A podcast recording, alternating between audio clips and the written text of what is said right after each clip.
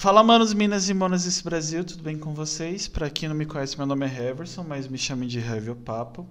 Antes da gente começar o nosso papo com, com a Geo Francis, do, do Tazo, uh, eu tenho alguns recados para dar. É, o nosso podcast Papo Incerto faz parte da LGBT Podcasters, que é uma iniciativa que visa colorir a podosfera. Então acessem lgbtpodcasters.com.br e conheçam outros podcasts produzidos é, é, no caso, com a temática LGBT, ou com, a, ou com algum dos membros LGBTs, que é o meu caso. É, é isso. É, além de, de fazer parte do LGBT Podcasts, a gente, além dos agregadores comuns de áudio que a gente transmite, que é tipo Deezer, Amazon, iTunes, Google Podcast, a gente também transmite o áudio pela Cash. Ela é uma, ela é uma agregadora brasileira, 100% brasileira, que você pode escutar os podcasts de graça. É só baixar, tem para iPhone e tem para Android. Só procurar. Cashwood é C-A-S-T-H-O-O-D. Aí, se você quiser, é tipo, o que, lá, o que, que lá tem diferente? É tipo um YouTube, só que para podcasters. Tem a foto das pessoas, tem o, o, o que as pessoas fazem, rede social do podcast, dá para comentar os episódios e se você quiser ajudar o, o, o podcaster, ou caster, como eles falam, é, tem um valor fixo por mês. No caso do, do Papo Incerto, que é o nosso podcast, é R$ 5,40 por mês. Você pode ajudar. É bem baratinho. É um café e um pão de queijo, dependendo do lugar que você mora. E, você, e tem, tem, tem muito podcast lá, além do nosso. Tem muito, muito podcast. Então, se você quiser ajudar, tem essa possibilidade e dá para você escutar de graça, então. É, também, e é, um, é bem fluido, dá para conhecer todo mundo. E além da, de tudo isso que eu falei, a gente tem a parceria da Shopping Info, que é uma loja de PCs gamers e periféricos, onde você compra seu, seu PC. Ele vai montado para sua casa, inclusive está com frete grátis, promoção no site. É só acessar shopinfo.com.br e com o nosso desconto, com o nosso cupom, que é Papo Certo Todo Minúsculo, vocês ganham R$ 129 de desconto nas compras acima de R$ 1.300. Que praticamente hoje é, é, ou é uma placa-mãe ou a placa-mãe e um pente de memória RAM de 8 GB. Ou seja, é. você vai ter desconto em qualquer coisa, basicamente. A não ser que você compre um mouse. Mas é, um mouse é bem difícil, ninguém compra só um mouse. E, e é isso, a gente vai bater um papo com a Jo. Na verdade, já começou, é, ao vivo, a gente vai começar agora. É, como eu costumo dizer, a gente. Ah, esqueci de falar do Leandro. Foi mal, Leandro. Além de mim, o Leandro também apresenta. E aí, galera, boa tarde. Eu esqueci, foi mal, eu me empolguei aqui. É, como eu costumo dizer, o papo é incerto, então a gente vai começar falando sobre, sobre a. Posso chamar de Jo? Por favor. Tá. Sobre a Jo, porque fica muito grande. É, Não sei, talvez a gente fale da Tazo, talvez não fale, e aí vai depender de você. Se quiser falar sobre ela, a gente fala, senão a gente deixa para falar com os três, que aí fica melhor ainda. Mas é isso. é, é, a gente sabe que, pelo menos para quem conhece o trabalho de vocês, a gente sabe pela, pela bio que você, além de cantar, você compõe e também você atua.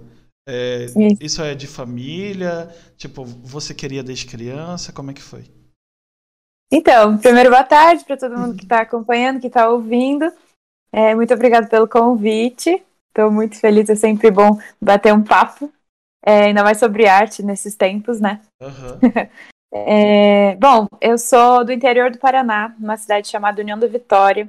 E eu comecei muito cedo lá, dançando, fazia balé, me apresentava desde pequenininho, acho que eu tinha seis anos, primeira vez que eu subi num palco. E, e lá eu comecei a cantar é, eu comecei a fazer aula de violão e cantar, e aí quando eu tinha 14 anos eu fui convidada para o meu primeiro trabalho, e aí eu comecei a cantar profissionalmente numa banda baile de eventos, casamentos, formaturas. Então, com 14 eu já estava trabalhando. É, uhum. E o teatro, é, e o teatro foi uma coisa que eu fiz amador na escola, e, e quando eu estava na quinta série, minha mãe me falou que tinha uma, uma universidade de artes no Paraná que era pública. E me incentivou, assim, ela falou, se você quiser ser artista, se você quiser, a gente, a gente vai te dar o, o apoio. E aí eu decidi que eu queria fazer FAP, que é essa Faculdade de Artes do Paraná, é, para estudar artes cênicas.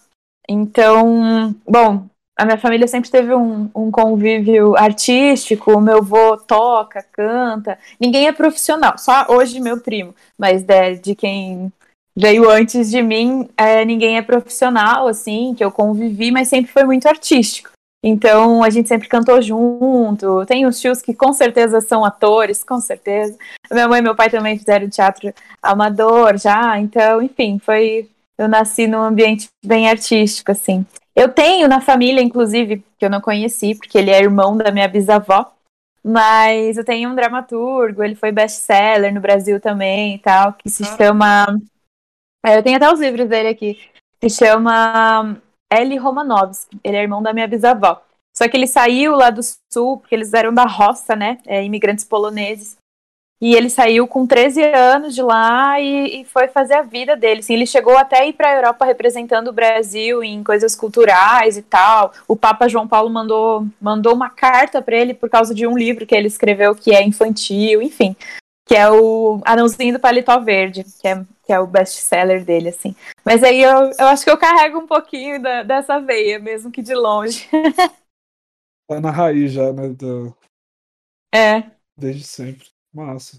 Caramba, então a, a arte está presente, a, a, arte tá presente desde a da bisavó, basicamente. É. Uhum.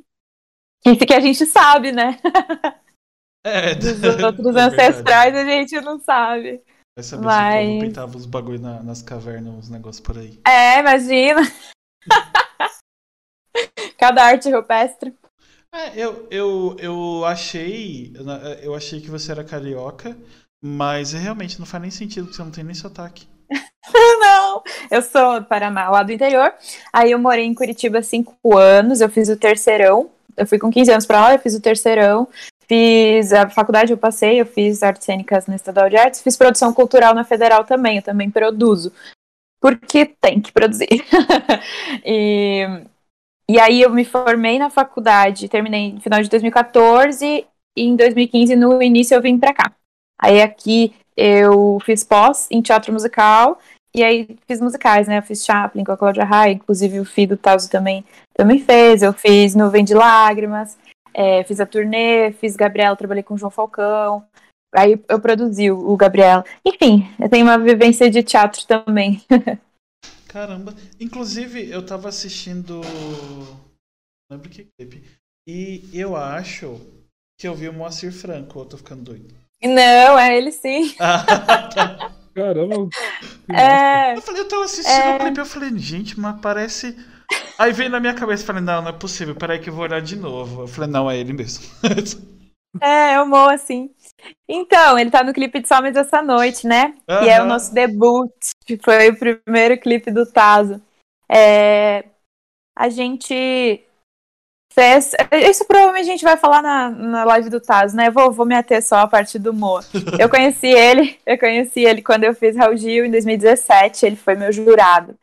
E nos corredores do, do SBT a gente trocou muita ideia, assim. Ele é muito legal. E ele também, super ator, compositor, é, roteirista, um, um gênio da, né, da te- eu ia falar da televisão, mas da música também. Então tem muitas músicas que a gente escuta aí que são dele, a gente nem sabe. Desde Ei, você aí, me dá dinheiro aí, me dá dinheiro Caramba. do personagem dele. É, então assim, o, o Moacir é, é, é genial. E a gente virou amigo por causa desse meu pé no teatro, enfim, a gente conversou várias vezes sobre isso, essa mescla de teatro e música e tal, e a gente virou amigo. E aí um dia a gente tava conversando e eu mostrei só mais essa noite pra ele. E ele é compositor, né? Aí ele ouviu e adorou, amou a música, porque a letra fala da nossa amizade, né? E hoje em dia, no pop é, nacional, a gente não. Sei lá, não lembro a última música que eu ouvi sobre amizade, assim. É, ainda mais dançante, enfim. E aí ele, ele amou. E aí, quando a gente tava sentado pra fazer a lista de, de amigos que a gente ia convidar pra participar do clipe, a gente queria que o som fosse pra todas as idades, assim, e não tivesse censura. Então a gente convidou o Moa pra participar, uma presença ilustre. A Gina Garcia, mãe da Glória Groove, também tá nesse clipe. Meu Deus. É, tem a Anosferótica, que é uma influencer gótica maravilhosa, nossa amiga. Tem as drags, a Jade Odara, a Betina. ah, quem mais? Tomara que eu não esqueça de ninguém. Uh, tem os homens trans que eu convidei também, que são meus amigos. Hum, acho que eu não vou, não vou lembrar de cabeça, assim, mas essa é uma, uma, uma coisa que no Taso a gente sempre pensa muito, porque faz parte da nossa vida, né? É, essa coisa de, de, de, de inclusão, de, de, de, enfim.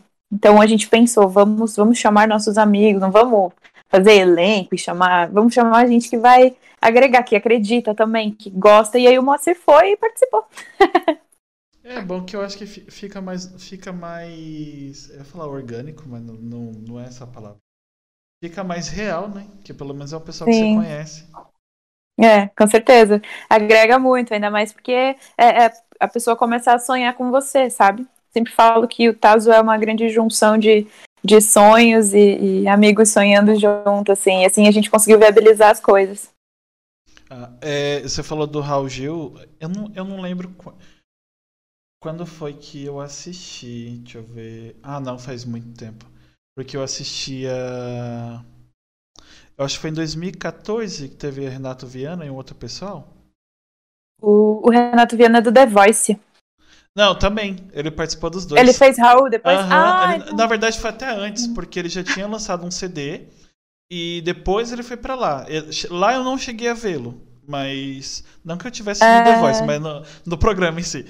Mas eu acho que foi em 2011, do, 13, 14, mais ou menos.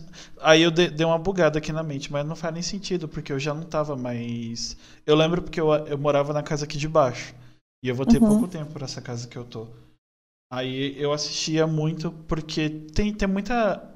Tipo, do Raio Gil saiu muita, muita gente boa, né? Sim, tem gente incrível, nossa. Eu só conheci gente incrível lá.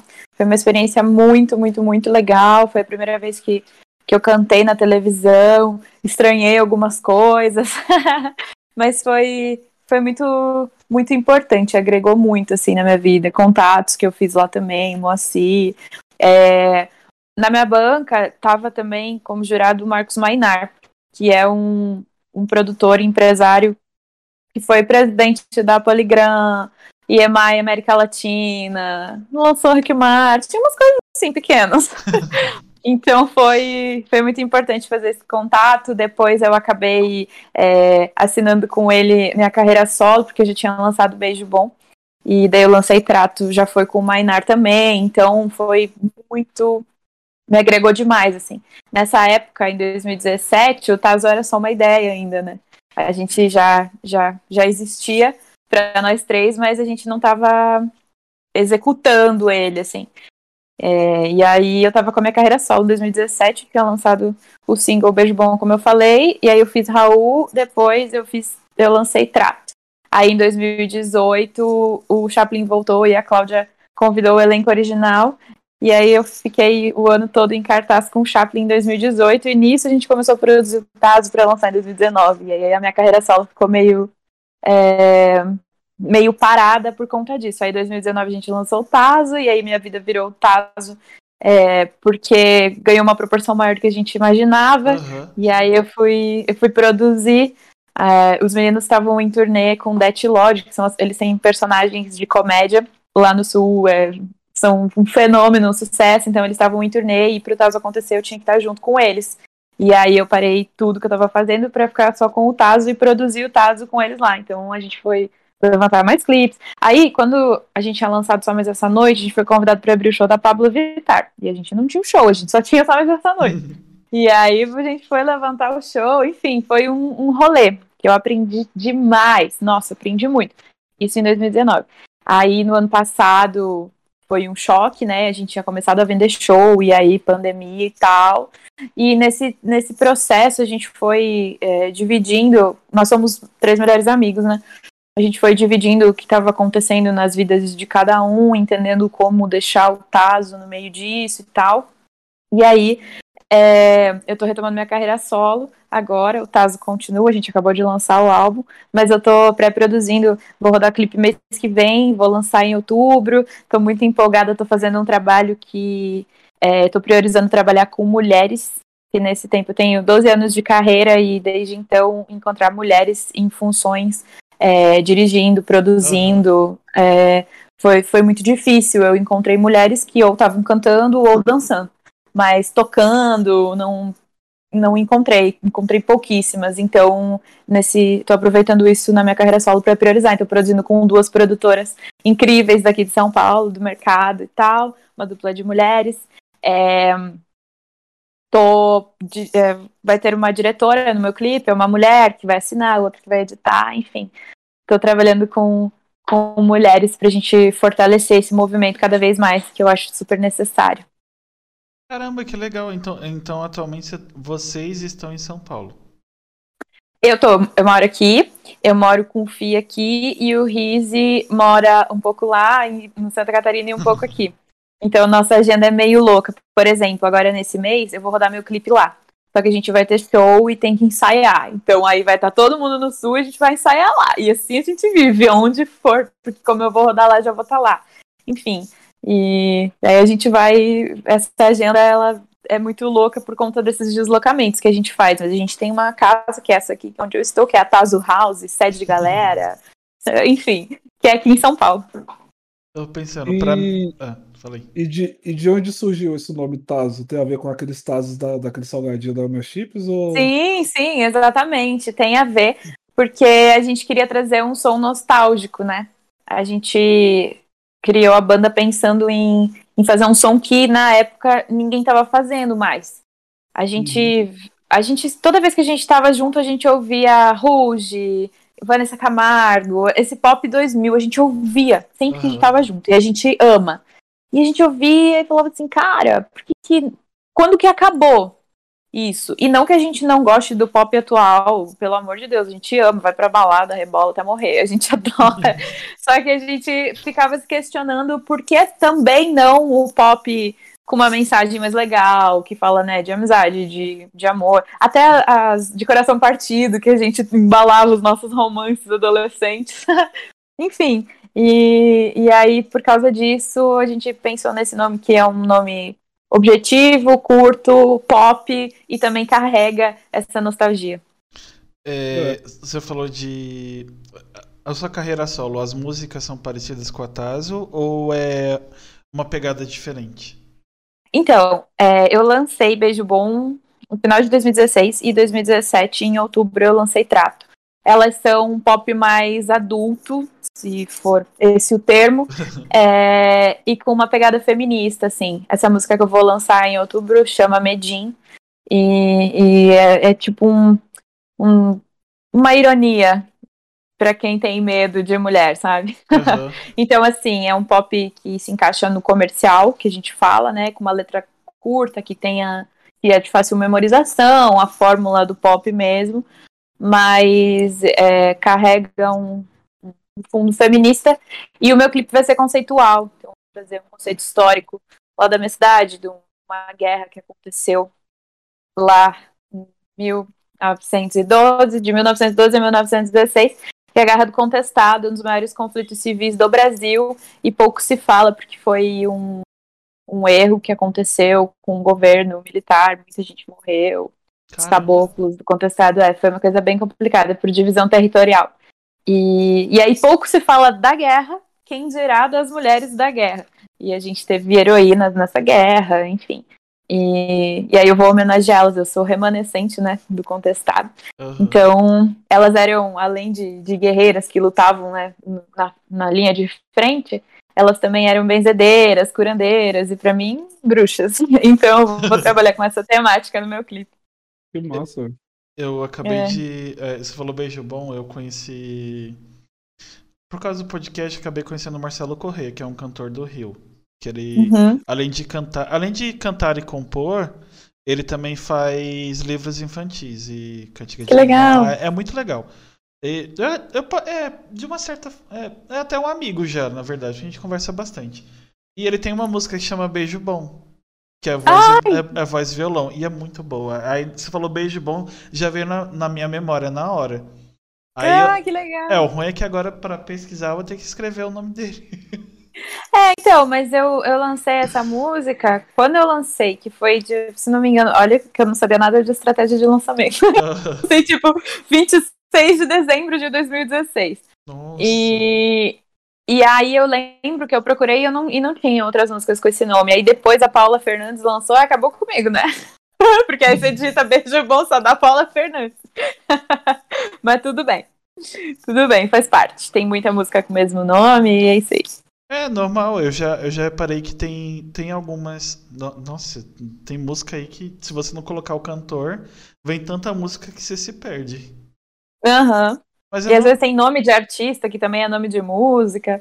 é, É, Enfim, a gente sempre para nessas. Quando a gente tá compondo, a gente sempre para um pouco depois que terminou a música pra pensar assim, e o nome?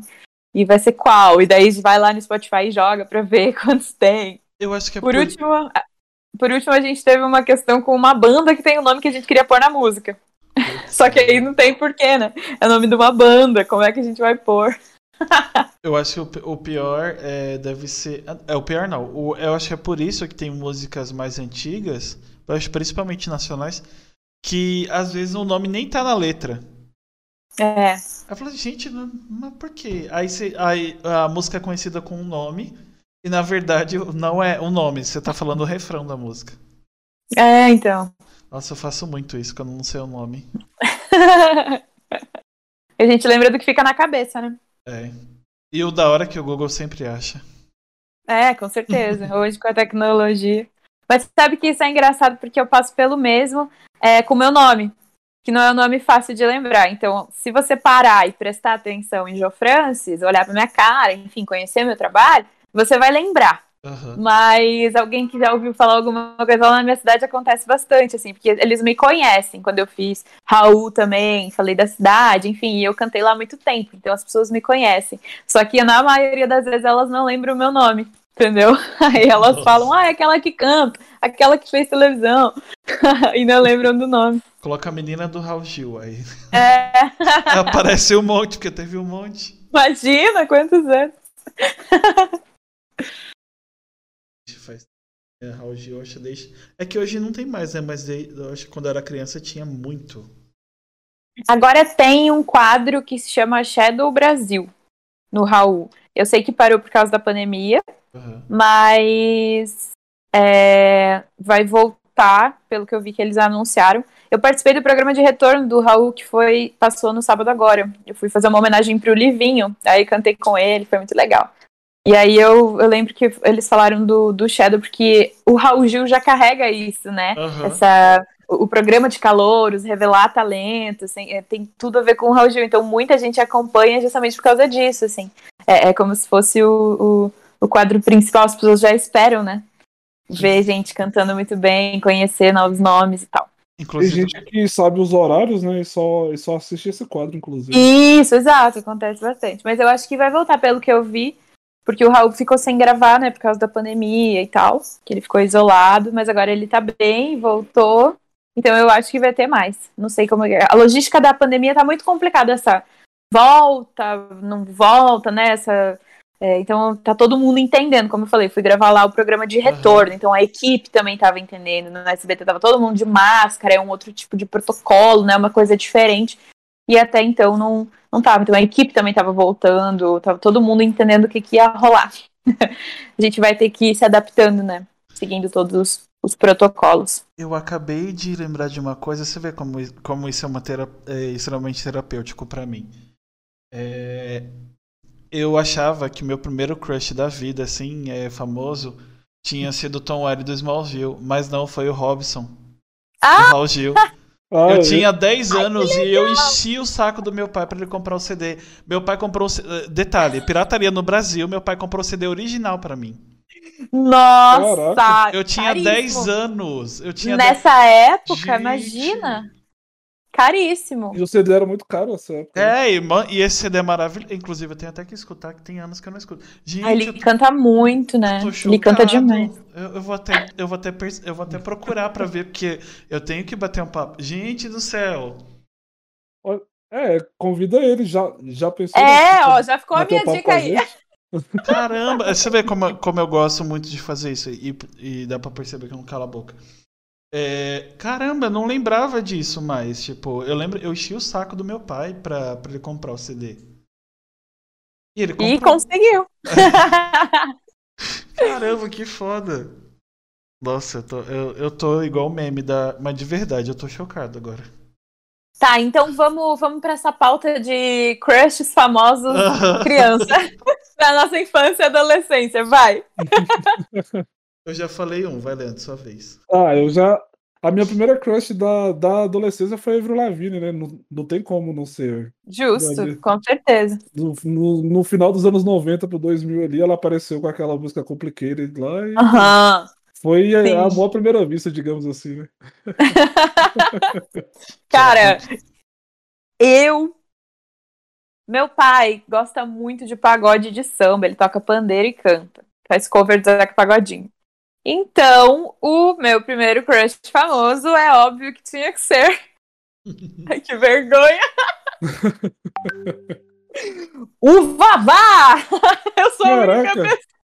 Pô, eu, nunca vi, eu nunca vi alguém falando que tem um crush no Vavá mesmo, não. Eu só tinha certeza. E aí eu lembro que um tio me deu Eu Era Louca, porque daí ele lançou pelo, com o cara à metade, né? Vai Morango do Nordeste, foi o hit. Aí o meu tio me deu o CD original de presente. Nossa, eu quase morri. E aí o Vavá saiu do cara à metade. E aí pensa, eu tinha, sei lá, 6, 7 anos, aí o Vavá lançou o CD solo. E eu queria, porque queria, porque queria. E era um CD que ele tava sozinho num sofá, assim, sabe? Seduzindo, meu. Nada a ver, o que, que uma criança queria esse CD? Aí, aí eu ganhei o CD dos meus pais. E aí eu lembro que eu fui na minha avó, e aí meus primos estavam lá. E eu pensei, cara, eu não vou mostrar meu CD, porque, né, vão estragar tudo. Deixei ele em cima da geladeira. Porque eu não queria que ninguém nem encostasse. Quando eu fui embora, eu fui pegar o CD, alguém tinha colocado uma xícara de café rebocado. Ah, Estragou Meu todo o meu encarte. Ai, eu fiquei puta. Só que daí, quando eu falei, ninguém se manifestou, porque daí, óbvio, né? Quem quer querer comprar um CD novo pra mim, uma criança ainda de 7 anos. E me estragou todo o encarte. Fiquei putíssima da cara. Caraca, velho. E fiquei com o CD estragado. Mas enfim, é, acho que o Vavá aí tá na minha história. eu achei que você ia falar Zeca Pagodinho. Não, não Eu como crush, né? Igual, igual quando você falou do, do carinha lá, você falou, ah, falando em Raul Gil, aí eu pensei, meu Deus, ele tinha um crush no Raul Gil. Não, não, pelo amor de Deus. Não, tá doido? Ele, é- pra mim, ele é tipo um vô. Ele já era um vô quando eu era criança. Exatamente. É igual o Não. Silvio Santos, né? O, o Silvio Santos, quando eu era criança, quando eu era criança, ele já era velho, velho. É, tipo é, uma mulher exato. que tem aqui na vizinhança. Ela já era velha quando o meu marido era, era criança. O Marcos tem 35. Nossa, Imagina aí agora. tá firme. É, e tá viva. Tá, Tá firme. enterrando os filhos e tá viva. Caraca. Meu Deus. Que loucura, né? Essas, essas estimativas de vida são muito relativas, assim. Eu tenho uma bisavó que, que morreu com 106 anos. Pensa, 106 anos, cara. É muito Caramba. tempo, cara. É, e É, esse aí pessoal antigo, eles com 106 anos, ele era mais ativo do que a galera de 60 hoje em dia, por exemplo. É, com certeza. E pensa, ela teve 17 filhos e morreu com 106 anos, cara. Imagina a força dessa mulher. Eu, eu, quando eu nasci, ela viveu mais uns 10, 11 meses, até me benzeu, que ela era benzedeira. Mas aí eu não, eu não tenho lembrança dela, né? Daí ela faleceu. Mas pensa, cara, é muito tempo. Primeiro, pari 17 filhos. Como assim, né? Começa aí. É, Meu Deus, e aí é, viver mais 106 anos, cara, é muito louco. A gente. E a vida passa rápido, né? A gente fica nessa de já tô envelhecendo. Cada segundo que passa a gente tá envelhecendo. É, se, É o mundo, muito. se o mundo mudou ainda, tipo, de 10 anos pra cá aconteceu tanta coisa, imagina 100 anos. É. pois é. Ela passou por duas guerras mundiais, cara. uhum, Quando ela nasceu, o mundo era outro. É. Nossa, completamente. Completamente. E. Enfim, aí o meu, o meu vô, que é filho dela, ele, ele faleceu em janeiro desse ano com 90. Ele tinha feito 90, mas a gente achava que, que ele ia durar mais. É, por causa disso, porque deixa ficar comparando, né? Que nem você falou que essa enterrou os filhos e tal, é uma loucura, né? Meu Ela- Deus, Ela imagina. bateu o recorde Pois é. até agora. É, é, o meu vô, ele viveu, acho que 91 anos, se não me engano. Só que ele tava bem, bem debilitado já. Uhum. Tipo, ele, ele- até os 85, Ele ainda ele andava muito rápido, que como, como ele veio da roça, ele falava que quando você anda devagar, ele é, ele é perfeito para andar no, no centro de São Paulo. É, porque ele anda muito rápido, ele fala que na roça, se você não andasse rápido, o povo atropelava. Que é o que acontece Ah, é aqui. verdade. É. É verdade. E aí, com o tempo, ele Meu começou a ter um problema nas pernas, acho. Provavelmente por causa da idade, aí problema nos olhos. Nossa, ele, ele é. morreu de velhice mesmo, tipo, ele não tinha nenhuma doença. Não tinha diabetes, não tinha, tipo, nada assim. Uhum. Que dependendo do, do- da, da idade, até, até, tipo, incomum. né? É verdade. Não ter É. pressão alta, não ter diabetes. É É, esse, verdade. pessoal da roça, eles comem comida saudável, né? Sem agrotóxico, sem nada. Plantada lá, no, lá deles mesmo. É, faz, faz sentido. Eu tenho dois avós ainda por parte de pai. E eles plantam, comem da própria comida mesmo, assim, também vieram da roça. Ainda, bem, ainda mais que eu sou do interior do Paraná, né? Tipo, da imigração mesmo, assim. É, eles, eles chegaram aqui no Brasil com nada, nem terra direito. Então, é, foi uma vida muito sofrida. Por isso, ainda que eu fico pensando, meu, como que minha bisa viveu 106 anos, cara? Sofrida, sofrida, sofrida, assim. Mas enfim, Ela queria muito viver. é, é, é uma boa explicação. E esse meu, meu vozinho, que faleceu em janeiro, cara, ele morreu dormindo. Ele tava muito bem e ele fez a passagem dormindo, assim, sem sofrimento nenhum. Ele foi dormir numa noite e no outro dia não, não acordou. E aí, é, ele tinha problema no coração, mas não tava passando mal disso, né? Tava controlado. E aí a gente acha que ele que foi da melhor forma, assim, né? A gente nunca quer perder É, ninguém, mas Eu também queria. É, é, inclusive, é uma, uma coisa que eu não sei se dá pra controlar, né? Porque a gente tá vivo, então não tem como saber. Mas eu preferiria dormir, dormir morrendo, morrer dormindo. Eu É, porque você não- que, Eutanásia. Que bosta. É, pelo menos é um assunto mórbido e a gente. tá- É os bug. Eu compartilhei um negócio esses dias no WhatsApp que até me mandaram mensagem. E a sua cara. Eu bugo às vezes quando eu vou falar um negócio, é bem chapolim mesmo, normal. Adoro, inclusive. Chapolim? É, sabe. É, é óbvio que é chapolim é outro bug. Meu Deus. Adoro o bug. Adoro quando você buga. que bosta. Ai, meu Deus. É, Meu avô tem um ano que ele se foi. Ah, também é recente. É, foi, oxe, em janeiro eu vi a- os meus parentes, né? Aí em março estourou a pandemia, que na Ah, verdade estava aqui desde novembro. Que É, ninguém tinha avisado mesmo. nós. Exatamente. Foi bem isso. Aí tem, fez um ano. Agora, Ah. agora não, né? Porque tô- do jeito que o ano tá passando rápido de novo, a gente já tá no final do mês 7. Pois é. Quem diria, né? Agosto. Não, agosto não, julho, né? Passando rápido. Julho e agosto geralmente são. É um ano pra, pra, pra se passar. E ontem a gente tava em 2020. É, basicamente. Tem essa sensação. Eu nunca Meu, passou. E, e é incrível. Sabe qual é o mais incrível de tudo isso? É que, graças a Deus, tudo que é. Que, tudo que acontece na vida tem um lado bom, né? Por mais Sim. que tenha toda essa merda. Eu não, não tô diminuindo as pessoas que felizmente morreram e tal. Mas como é, é meio que um conforto, vai, de um, de um âmbito, sei lá, social ou religioso, dependendo de, do que a pessoa acredita, ou quem tá ouvindo.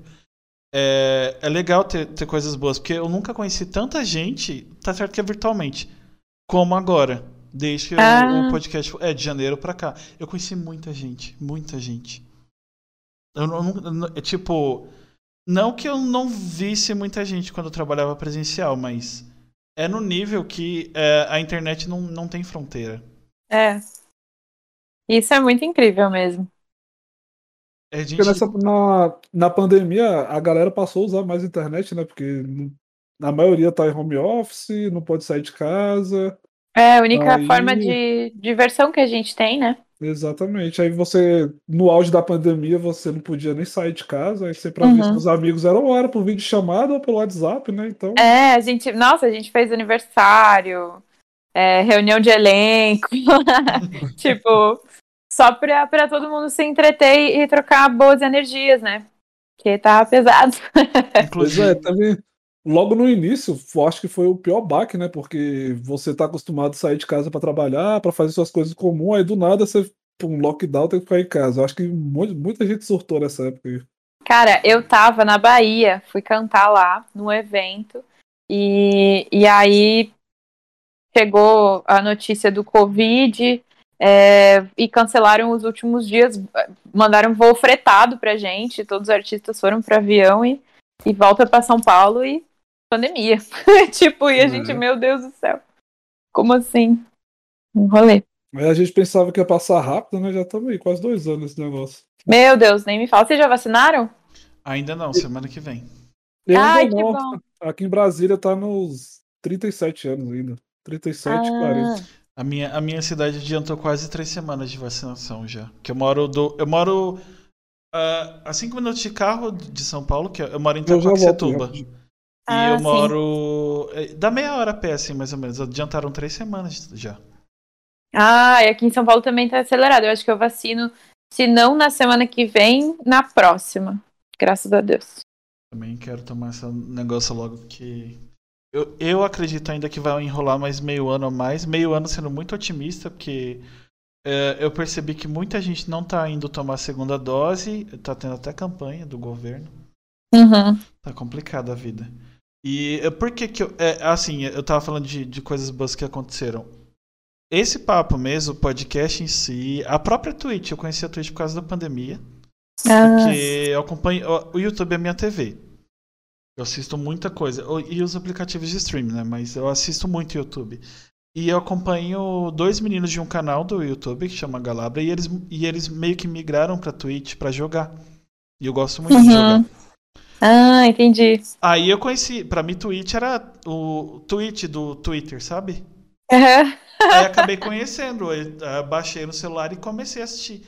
Aí um amigo veio com a ideia de fazer o podcast, que é um amigo que não faz mais o podcast, que a ideia era dele. Aí por isso que a gente tá aqui hoje, basicamente. Tipo, é, é uma coisa. Ainda bem que é uma das coisas boas da pandemia. Porque eu também surtei, eu, eu inclusive eu comecei a fazer terapia por causa da pandemia. É, eu perdi meu o... emprego um, por causa da pandemia. Hum. O surto não é bom, mas a terapia era. É, mas na verdade, assim, meio que. Por mais que tenha sido uma coisa ruim, foi bom.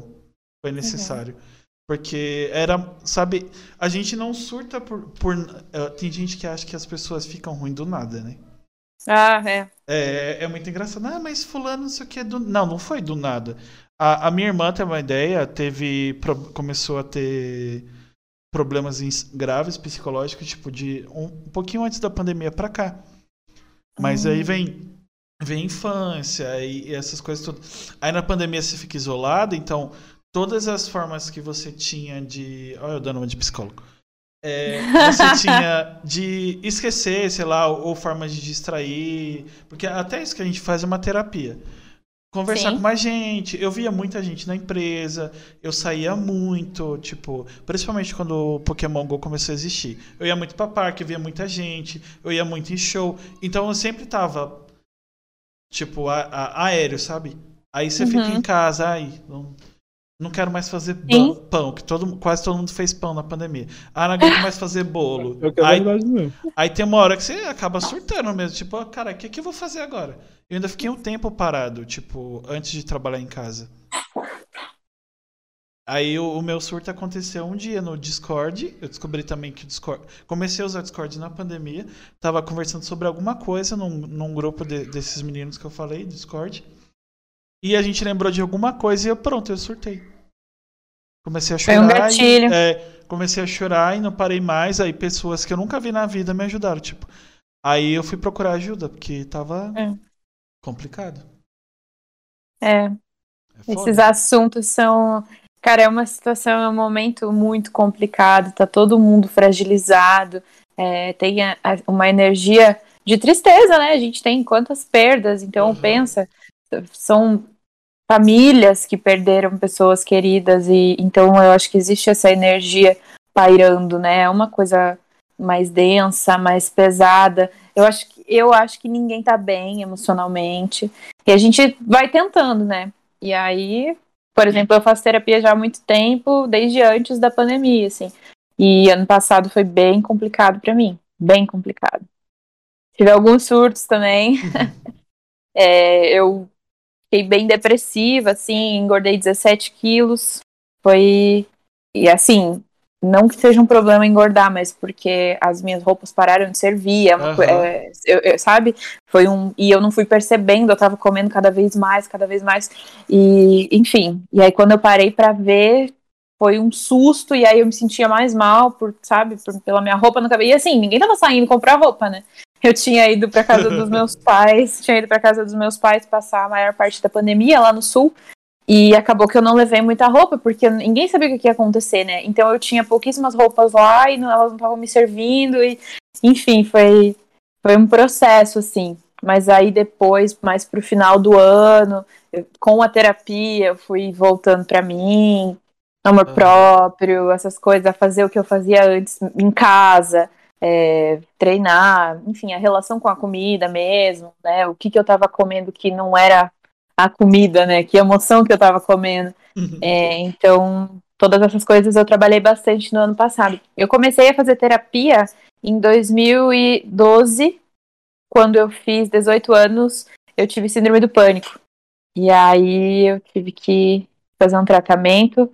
Eu, eu fazia duas faculdades, como eu falei para vocês, eu tinha 10 aulas por dia.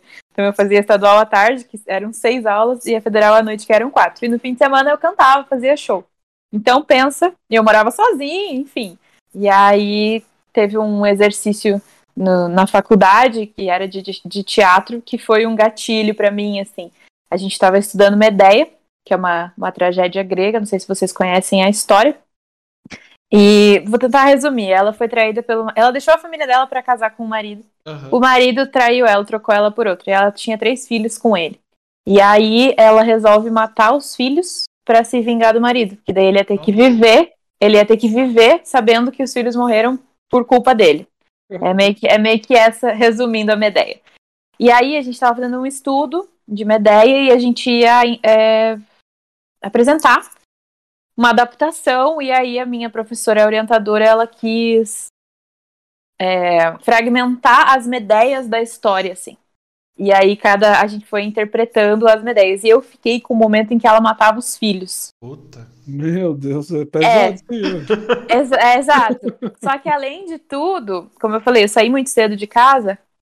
Eu saí muito cedo de casa e eu sempre foquei muito na minha carreira. Então, essa parte afetiva, de relacionamento e tal, eu ainda não tinha tido eu não tinha tido um namorado, eu ainda era virgem. Então pensa, eu fui fazer uma cena que eu matava os filhos, eu não tinha nem quem dirá casado, tipo, deixado a família para casar por amor, e aí ser traída pelo marido, e daí ser mãe, e daí matar os filhos. Eu tava aqui. E aí eu tava assim. É, é muita coisa, cara. Já começou no tem... estopim do negócio. É, e, teve, te, e tem uma, uma técnica que é do Stanislavski, que é o primeiro teórico de interpretação, é, que é a memória emotiva. Então é como se você buscasse é, coisas que você viveu próximas daquilo que você precisa interpretar, e aí você é, empresta aquelas emoções, sabe? para você sentir o, o, que o personagem tem que sentir, que é a memória emotiva. E daí eu não tinha, né? E daí penso. daí fui, imagina, meu cérebro deu um bug total. Daí, óbvio que o meu pânico me. Porque eu tive a síndrome mesmo, eu tive vários episódios de, de ataques de pânico. Então, é, isso misturou com tudo, né? Tudo que eu já carregava. Uhum. Todo mundo tem traumas de infância e tal. E aí era final de semestre. Era finalzinho de junho, eu faço aniversário 20 de junho, então tinha recém feito 18 anos. Pelo bem rapidinho. E, e aí eu tinha que entregar tudo do final do semestre e pânico, não conseguia fazer nada. Aí fui para minha cidade me tratar, fui para eu fazia terapia com acupuntura. Eu chegava no, no psicólogo, deitava, e vinha o acupunturista, aplicava as agulhas, eu ficava deitada com a agulha e fazia sessão. E daí fui para psiquiatra também para eu conseguir controlar o que estava acontecendo, para depois tirar a medicação e ficar só com terapia. Então foi um processo bem bem complicado, mas hoje eu entendo o quanto ele foi importante assim. Por isso que eu falei, brinquei com ele, eu falei: "Ah, o surto não foi legal, mas a terapia foi". Porque a gente sempre tem preconceito com terapia e, e meu, terapia é autoconhecimento, cara, é você se conhecer para você viver melhor, lidar melhor com os problemas. Tipo, por que não? sabe? Eu não acho que tinha que ter esperado ter no síndrome do pânico para fazer terapia, sabe? Eu acho que que é, é muito importante fazer terapia. Então, é porque rola um preconceito assim, né? De principalmente psiquiatra, né? Porque já é aquela coisa mais profissional que já mexe com a cabeça mesmo, né? O pessoal é. pensa, ah, eu não, eu não sou doido, então não vou no psiquiatra, não, e tal. É. E sendo que às vezes a pessoa passa por umas coisas desnecessárias só de você ir no terapeuta ou no psiquiatra, que seja, né? Você ele vai lá, ele faz, ele vê o mundo de uma forma totalmente diferente, e te ajuda, cara. Então isso é muito bom mesmo. Exato, exatamente. É, eu mesma, quando eu comecei a ter os episódios de pânico, eu não sabia o que que era, né? E como eu nunca tinha. Pô, e isso que eu estudava teatro, pensa, né? Traba, trabalhava com material humano. É, eu nunca tinha estudado nada sobre psicologia, então eu cheguei a pensar em possessão espiritual, assim. Nossa. Pelo que eu sentia tipo quando eu tava tendo. Então? É, é ser possuída por algum espírito. Porque o, o ataque de. Porque assim, existem níveis do ataque de pânico, né? E é, é como se fosse o ápice de ansiedade que seu corpo chega. Ah. E os que eu tive, é, eu tava ali, eu tava consciente, só que era incontrolável. Então, o que eu tava sentindo, meu corpo tremia, parecia que eu ia morrer a cada passo que eu dava, meus pais iam morrer, tudo, tudo ia acabar, eu só queria chorar. Então, eu tava ali e parecia que eu assistia o caos, assim, sabe? E aí eu eu pensava, aí eu pensei em possessão, por não ter noção nenhuma de psicologia. Eu pensei, meu, será que é, eu tô possuída, baixa alguma coisa? E daí eu fico assim. tipo, eu sou de formação católica. Então, a gente nunca tinha trabalhado com esses temas espiritualmente, assim. Hoje eu sou universalista, já estudei muito sobre várias religiões, já, frequ já frequentei um bando, enfim. Hoje eu sou, né, outra pessoa, óbvio, né, foi 2012. Uhum. Evolui muito já. Mas na época eu tinha essa mentalidade, assim. Pensei, meu, será que é possessão? Caramba! É. Foi, mas, foi, mas hoje, assim, eu olho para trás e, e o, o, que eu cresci durante esse tempo, o que a terapia me trouxe, e eu só fui por causa da síndrome do pânico, é, é um. Eu sinto uma gratidão pela história, assim, sabe? porque eu cresci demais, eu resolvi muita coisa que eu precisava resolver. É óbvio que a gente vive tendo que resolver as coisas, é um processo. Uhum. A vida, a vida é um processo. Eu não estou pleníssima agora, não é isso. Até porque Mas... dependendo da religião, você não estaria nem mais aqui, né? Exatamente. Exatamente. E enfim, aí eu olho, eu olho com gratidão para a história, assim, tenho muito respeito pela, pela psicoterapia, por, por esses profissionais, pela nossa mente, pra, pela saúde mental mesmo, sabe? Eu tenho muito, muito respeito, prezo muito por isso. Hoje eu encontrei espiritualmente caminhos que eu consigo linkar. Então, a minha espiritualidade, como eu falei, eu sou universalista, é uma linha que você não nega nenhuma religião e estuda o que quiser e pega o que fizer sentido para você. Uhum. Então, eu sou cristã, é, estudo ufologia, também linkei com a espiritualidade. Então, assim, rezo pros ET, Ai, falando, falando super. Olha, olha o corte aí. É, o corte tá pronto já. Eu rezo pro ZT. É. Mas é, tem muita coisa bacana pra gente estudar sobre isso, né? Porque no fim, no fim de tudo, a gente chega na, naquelas perguntas essenciais, né? O que, que a gente tá fazendo aqui? Por que a gente veio? Pra onde a gente vai? Eu lembro que quando eu estava me tratando do pânico, isso era uma coisa que ficava na minha cabeça, assim. Eu não tive crises depressivas de suicídio, de uhum. pensar que nada fazia sentido, sabe? Mas eu tinha esses questionamentos. Tipo, por que, que eu vou levantar da cama? Depois eu vou morrer, enfim. Sabe? Eu, eu, eu me sentia assim, eu tava só, só é, existindo, eu não tava vivendo. E aí eu precisei encontrar essas respostas. E estudei muita coisa para eu estruturar, essa, reestruturar minha espiritualidade nisso, assim. E, e tenho plena certeza que eu escolhi acreditar nessas coisas porque eu preciso acreditar em coisas no meu propósito e etc. Uhum. E, e eu acho que isso é muito importante, cada pessoa ter essa noção, né? Do que, que é importante para si, o que, que te motiva, como, como viver melhor. e o que, que é seu, né? Não o que, que foi imposto para você. O que, que te obrigaram a, a acreditar ou te colocaram como verdade, enfim. Nossa, né? Que palestrinha agora eu, eu fui. eu ia falar, eu acabei lembrando de. Falando de surtos, tipo, eu tive esse do, do Discord. Uh, eu tive do. Eu, eu, eu tinha dois empregos. Atualmente eu sou blogueira 24 horas por dia. Antes eu tinha outro, ah, agora não tem mais. É, e o PC da empresa ficava aqui, né? E teve um te... o meu segundo surto foi de não conseguir tocar no PC da empresa. Tipo, me dava uma hum. agonia que. Não sei, não sei se dava choque, não, eu não sei explicar. Aí. Foi por isso que eu busquei, acabei buscando terapia uhum. pra amenizar. Eu comecei a conversar. Inclusive, a menina que me ajudou, ela nem falou nada, tipo, que eu tinha. Ela, ela me escutava lá, ah, por que, que você sente isso? Por que, que você faz isso? E ajudou, tipo, a voltar a trabalhar. Eu percebi que, que realmente, tipo, uh, eu tava gastando energia com coisas que, para mim, não faziam mais sentido. Então, eu larguei de mão, eu trabalhava, tipo, 300%. Comecei a trabalhar, no máximo, 60%. Quando eu tava muito empolgado. Uhum. Aí eu me, descobri a minha realização profissional no podcast, que eu achava que era besteira, mas não é. Eu, eu, gravei o primeiro episódio, inclusive a menina que tava hospedando hoje, Elo, foi a primeira pessoa do primeiro episódio da segunda temporada. Eu terminei o episódio, eu tava. Sabe a vibe de show? Quando você uhum. sai do show, você sai uhum. uh, ou de um culto para quem é religioso, ou de um lugar na praia. Eu saí nessa vibe. Falei, uhum. nossa, finalmente eu me encontrei na vida. Realizado, é. é aí, Incrível. É, é muito. Aí eu falei, não, dando dinheiro, não dando dinheiro, eu continuo fazendo essa bodega, porque eu, eu me finalmente descobri aonde eu queria estar. Que no Sim. caso é aqui. E, e chega um momento que a gente começa a pesar, né, o financeiro, assim, em tudo. O que, que o que, que, vale a pena? É, vou me matar de trabalhar por dinheiro uhum. e aí depois, quando eu puder curtir, daí eu já me matei de trabalhar, então eu já tô. Tem aquela máxima que falam, né? o ser humano se mata de trabalhar para depois pegar o dinheiro do trabalho e gastar com remédio porque tá acabado. É então. É, pode, pode falar, que se você deixar a palestrinha, vai aqui, ó, por hora. Isso aconteceu, o... eu falei do menino do Beijo Bom, Marcelo Corrêa, aconteceu isso com ele. Ele trabalhava no lugar e ele teve turnover, turnover sabe? Uhum.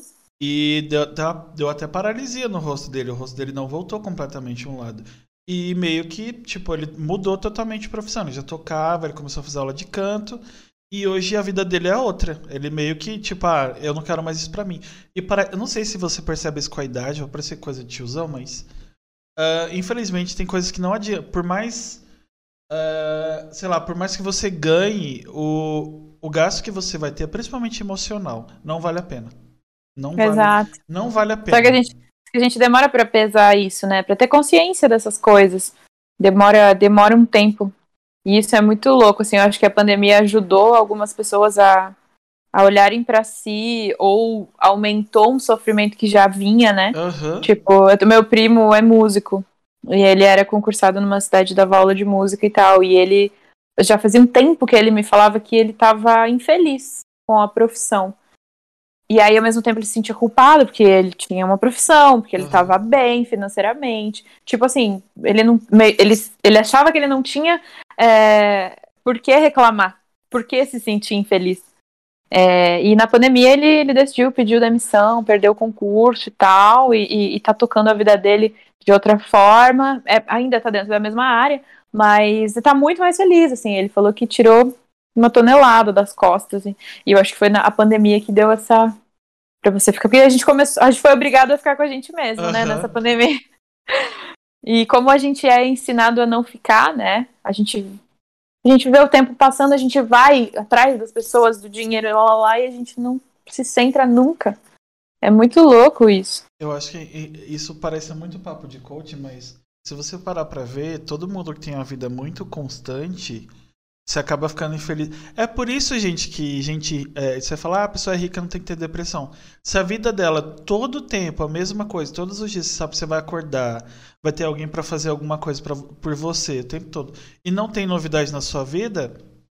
É lógico que tem o, o esquema do, dos neurotransmissores e toda outra pegada lá que eu não sou psiquiatra nem psicólogo, mas o que o pessoal fala tem várias causas de depressão, mas se sua vida ao mesmo tempo, toda a rotina, todo dia, uma hora você fala, não, não quero mais isso aqui não. Eu, chu eu chuto o balde e falo, aí a pessoa surtou, não foi do nada. É, com certeza. Nunca é do nada, né? Desde o do início das nossas vidas, assim, tudo que nos é apresentado. Eu, eu li um pouquinho, tem até de quando a gente estava no útero, né? A gente, uhum. a gente já, já carrega. Estou é, estudando agora um pouco de constelação familiar, então a gente também. É, eu acredito, tá? tô, pelo que eu estou estudando, eu acredito. E a gente carrega também essa carga de toda a ancestralidade que, vi, que veio antes.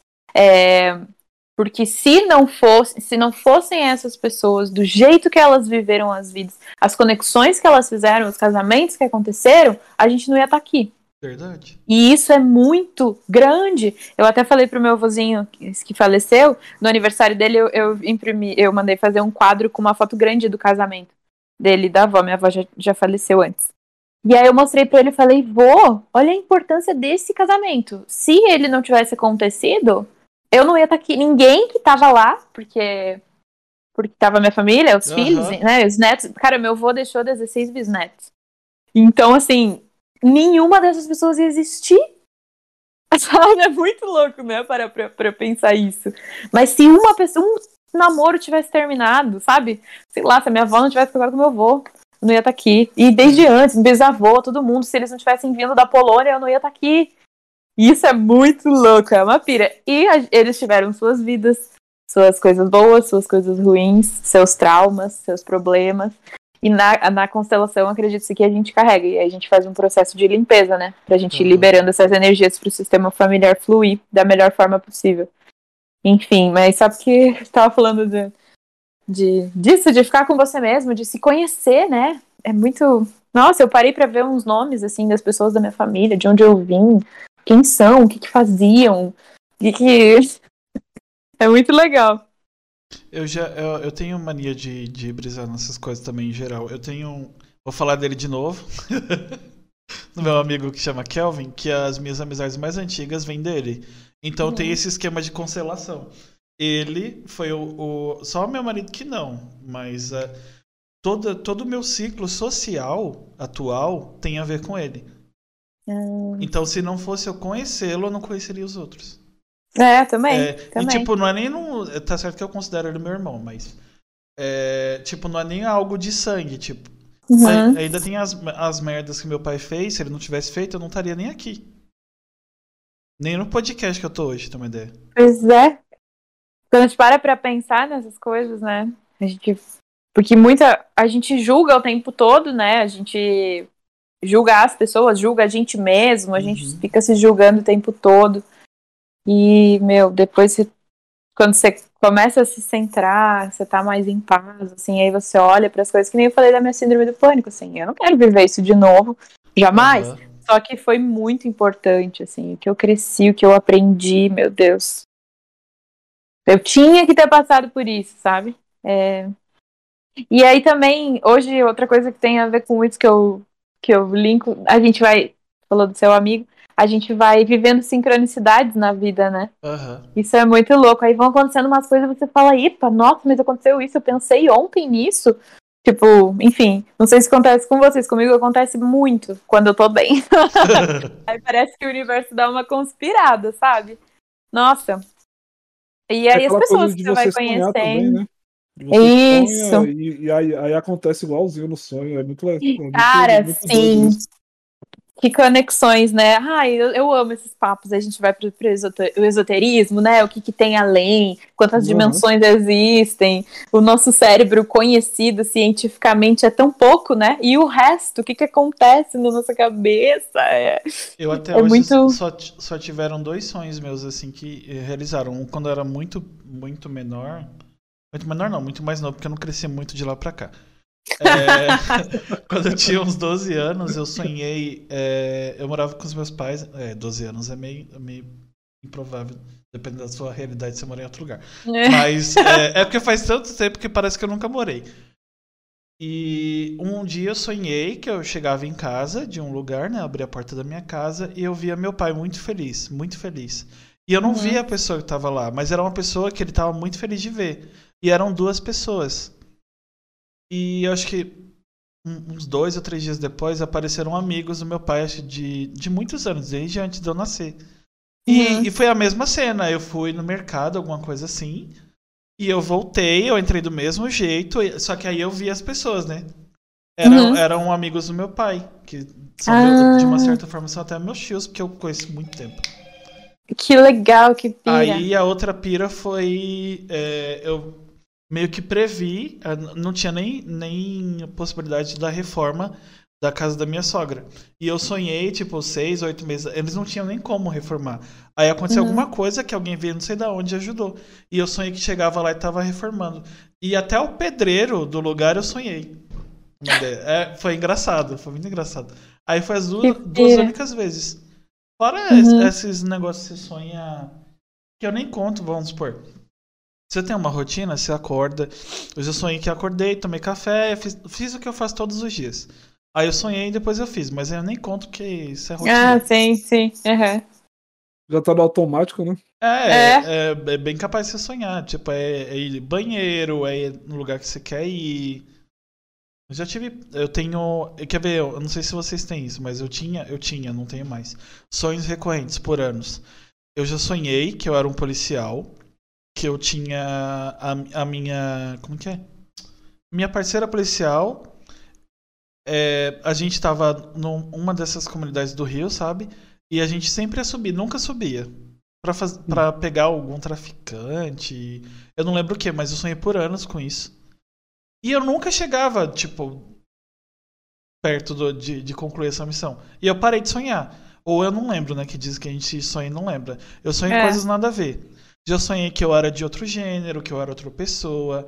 Que em- eu costumo dizer que. Tem, eu acho que sobrenatural tem o esquema do- dos sonhadores lá. Já sonhei em Uhum. outras realidades, que tem eu, minha mãe e meu pai, mas não tem meu irmão. Ou, é- ou tem eu, minha mãe, mas não tem meu pai. Ou tem eu, mas não, eu não sou eu, eu sou minha irmã. É, é- Ah. é mui- é uma loucura, assim. Tem um tempinho que eu não sonho, mas eu sonhava muito Será com essas que- coisas. Será que é sonho ou são visões? Não sei. Hum. Eu já. Hum, meu sonho- Será que você não foi policial numa uma memória de uma vida passada? É, é por isso que eu não descarto é, essas Um universo paralelo aí, né? Pode ser É. Eu já sonhei que eu trabalhava numa empresa, tem uma ideia, e nessa empresa era um puta de uma multinacional, um sonho. Ah, eu era casado com a minha irmã, minha irmã não era minha irmã nesse sonho. Ah, meu marido era casado com uma amiga nossa. E o meu irmão era chefe de alguma coisa nada a ver, mas ele não era meu irmão no sonho. Ah. E, e, Sabe que tem. Ah. Desculpa, Paty. Não, fala, E fala. claramente no sonho pra mim, tipo, tudo era comum, assim, eu sabia tudo. Só que você sabe quando você fica, oxi, mas. Tem alguma coisa errada aqui. Então, tem uma linha é, do espiritismo que eu não me aprofundei, mas eles acreditam em, em reencarnação em grupos. Então, é- cada vez que você vem, você vem com as mesmas pessoas da sua família, mas, é, enfim, da- que vão estar contigo na vida, mas dessas formas diferentes. Se era pai, Aham. é, vai ser irmão, enfim, mas que são os mesmos grupos e aí vai sendo. vão reencarnando conforme tem que evoluir, assim. E aí vai tendo as mudanças, mas são os mesmos. Eu acho uma pira. A maior pira que aconteceu comigo foi, tipo, ser o ano atual. O ano atual, no caso, dois anos atrás, foi última- um dos últimos sonhos que eu tive assim.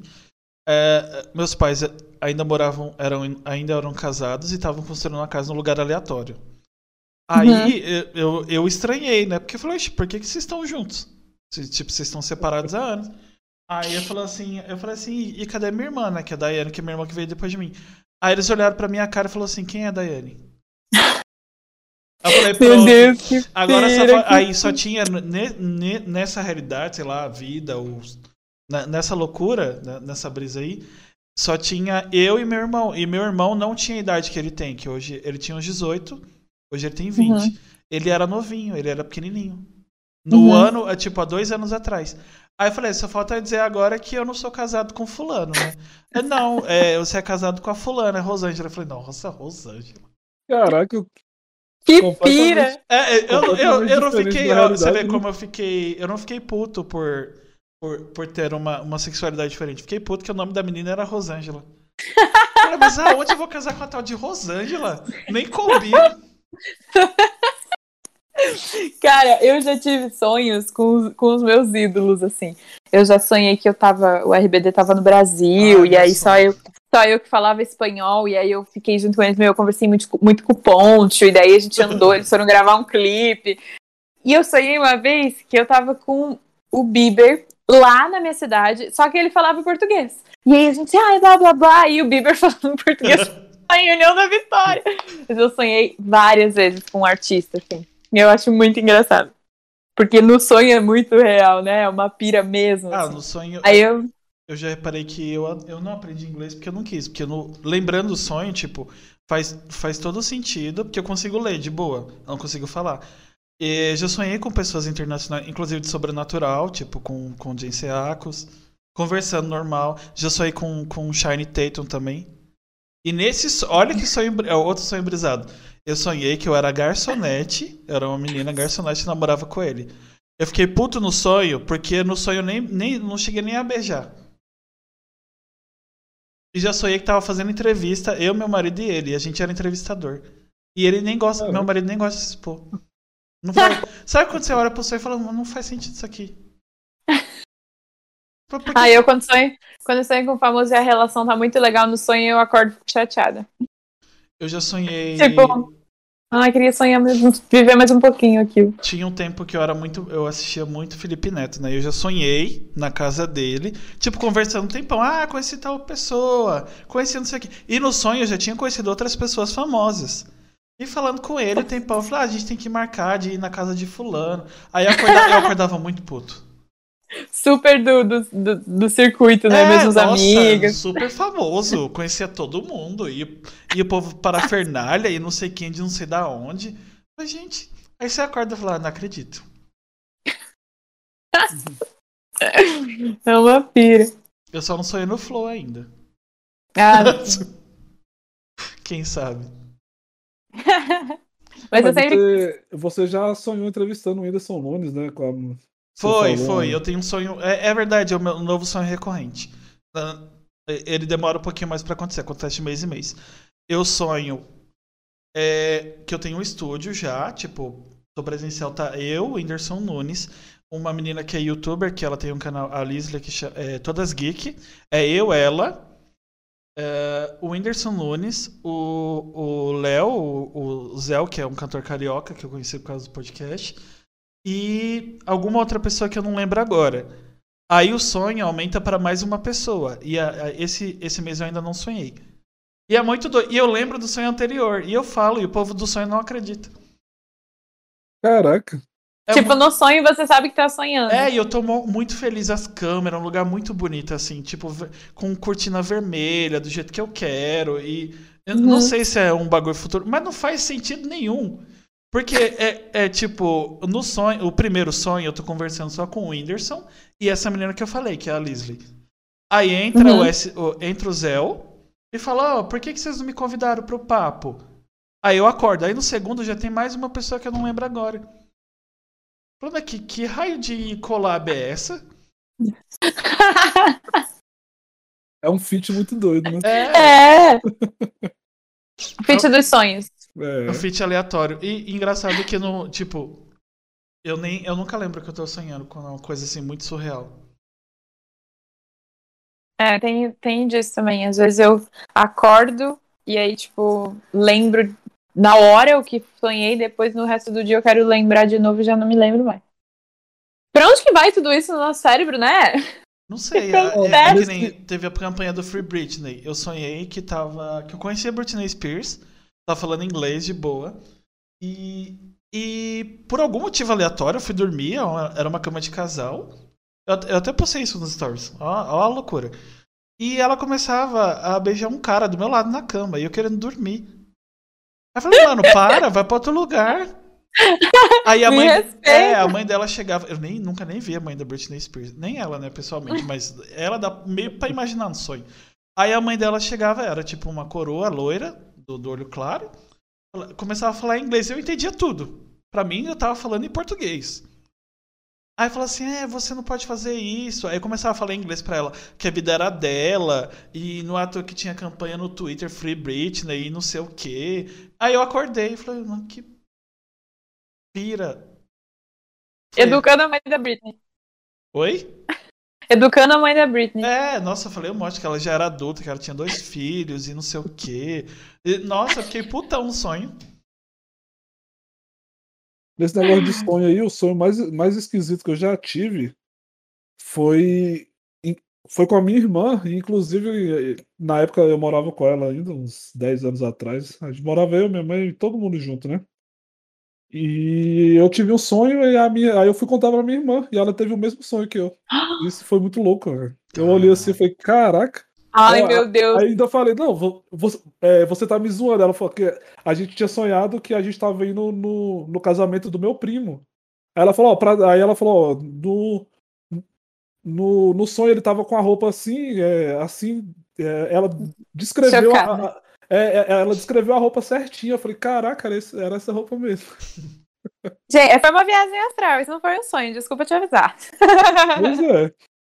Mas ele muito casou. Cara. Não, ele, ele casou muito tempo depois, mas casou. Mas não foi com a roupa igual tava descrita no sonho. Eu uma vez, eu tinha uma ligação muito forte com uma cadela que eu tive. A gente adotou ela da rua e tal. Desde que eu era criança, tinha uns 9 anos. E aí eu fui morar em Curitiba em 2010. E eu morava sozinha, né? Então a minha mãe foi me visitar um dia. E meu pai ficou sozinho em casa lá onde a minha cadelinha, minha cadelinha morava. E eu sonhei que ela tava na sala daquela casa, que é a casa dos meus pais. E tinha uma cobra em volta dela, tipo, pelo corpo, assim, e no pescoço, e tava Nossa. sufocando ela, sufocando a minha cadelinha. Eu acordei assustada, assim, falei pra minha mãe, mãe, e minha mãe já tinha acordado. Falei, nossa, eu sonhei que a Mel tava assim, e, e tava meio sufocada, meio morrendo. E aí minha mãe falou que ela tinha desligado o telefone porque meu pai é, tinha ido lá socorrer, que a minha cadela tinha se enrolado na corrente, e ela tava sufocada. Caramba. E eu sonhei lá em outra cidade, cara, que ela tava pedindo ajuda. Que ela tava Caraca. sufocada com a, com a cobra, né? Foi uma pira. Mas deu tudo certo. Eu lembrei de uma coisa. Eu trabalhei em 2010.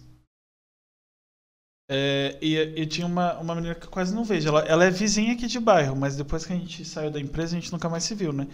E depois que eu troquei de empresa, tipo, anos depois, eu comecei a sonhar que eu encontrava ela. E, tipo, isso vários meses no ano. E eu nunca conseguia falar com ela, porque eu- o, meu, o meu número mudou, né? E eu não conseguia mais falar com ela. E eu tentava procurar ela, achava no Facebook e eu desistia. Aí eu sonhava com ela de novo. Encontrava ela. Eu falei, não é possível, eu acho que essa menina tá precisando de mim. Foram anos nessa agonia. E eu nunca encontrava. Aí, por algum milagre, é, eu consegui falar com ela. Não aconteceu nada. Eu não sei o porquê no universo que eu fiquei anos. Tipo, anos com, com, com crise de ansiedade e mais sei lá o que. E eu sonhava e, e, tipo, não aconteceu nada na vida dela. Tipo, nada e que.